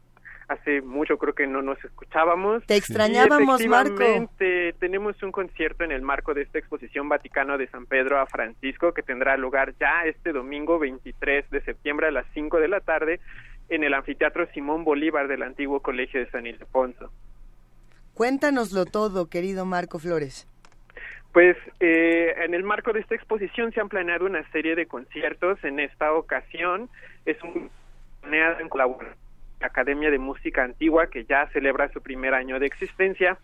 Y como bien menciona el título eh, será un recorrido musical de la música litúrgica de Venecia, originada en Venecia, pasando por supuesto por algunas piezas de ópera eh, y comedia de Francia en Versalles y será cerrada en su mayoría con un programa de Vivaldi inspirado en el Magnificat, como saben es una pieza inspirada en la liturgia, también en uno de los evangelios de San Lucas, en el cual se hace la anunciación eh, de la llegada de eh, Juan Bautista cuando realiza la, Virgen María la visitación a su prima Isabel y esta composición de Vivaldi del, eh, nos permitirá un poco disfrutar de la forma en que se escribe música en esa época.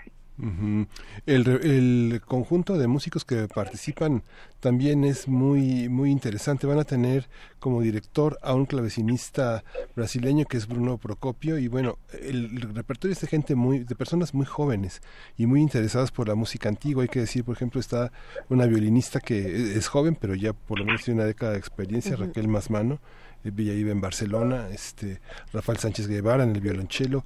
Vienen músicos interesantes para la gente que estudia, que participa de la música antigua.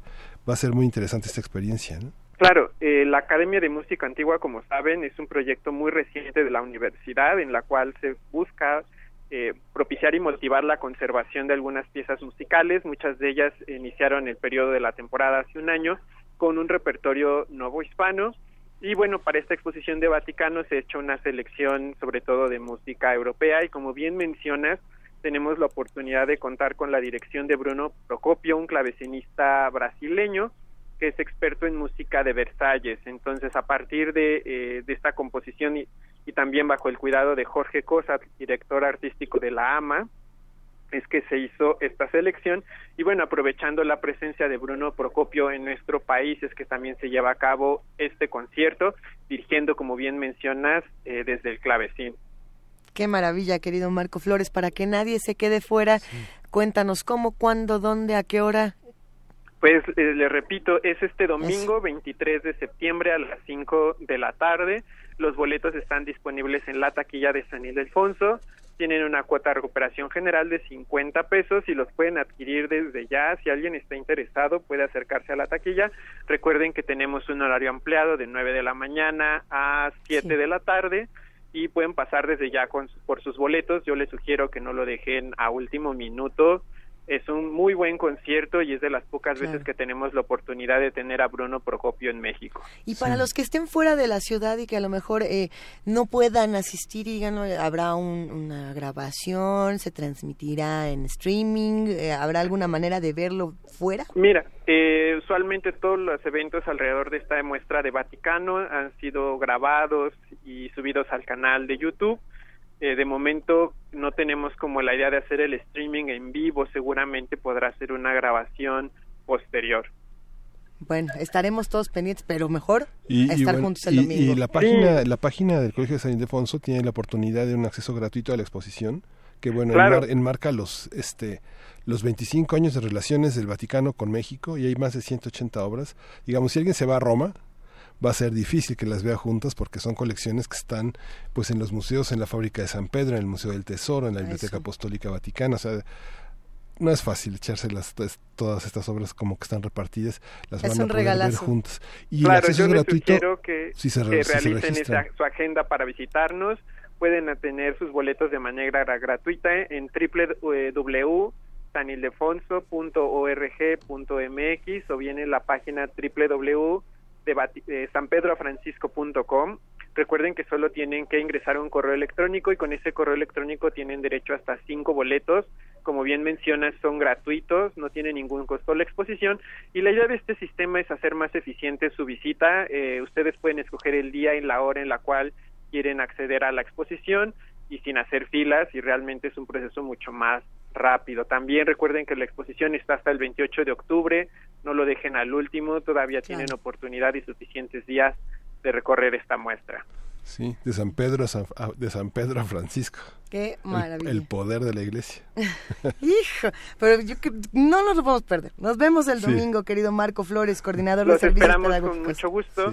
Recuerden que estamos en la calle de Justo Sierra, en el número 16, apenas a una calle de la estación del metro Zócalo, a dos cuadras de la catedral, detrás del Templo Mayor. Buenísimo, abrazo para ti y para todos nuestros grandes amigos del antiguo Colegio de San Ildefonso. Muchas gracias, los esperamos por allá.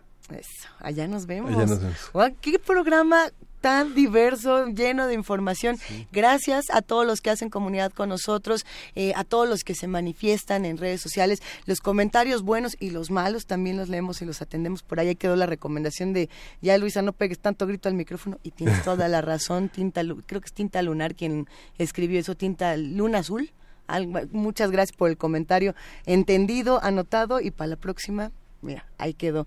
Sí. Eh, sí. entre todos vamos construyendo este programa, equipo de producción de primer movimiento, redes sociales, ingenieros en cabina, coordinación de invitados, conductores, jefa de información que el día de hoy no está, le mandamos un gran abrazo. Eh, entre todos se hace este programa y bueno, hoy, hoy estuvo bueno, querido Miguel Ángel, muchísimas gracias. Nos vemos mañana. Vamos a escuchar, ya nos pedimos sin música. Ya, sin este, música. Sin música, así, a ah, viva voz. ah, entonces todavía tenemos un momento para decir que los queremos mucho, que saludos a mi mamá, a mi hermanita, y para decirles, en lugar de, es más, en lugar de para mandar saludos, ¿por qué no mejor se quedan con nosotros escuchando Radio UNAM? Porque en el 96.1 de FM viene Calme Cali. Viene Calme Cali. Viene Calme Cali, y ya viene la tercera temporada, ¿eh? Así que estén abusados. La, la tercera, la cuarta. La cuarta, no, la tercera. Ah, 4 de octubre. Por eso yo decía que la tercera. Ya mañana es día de complacencias.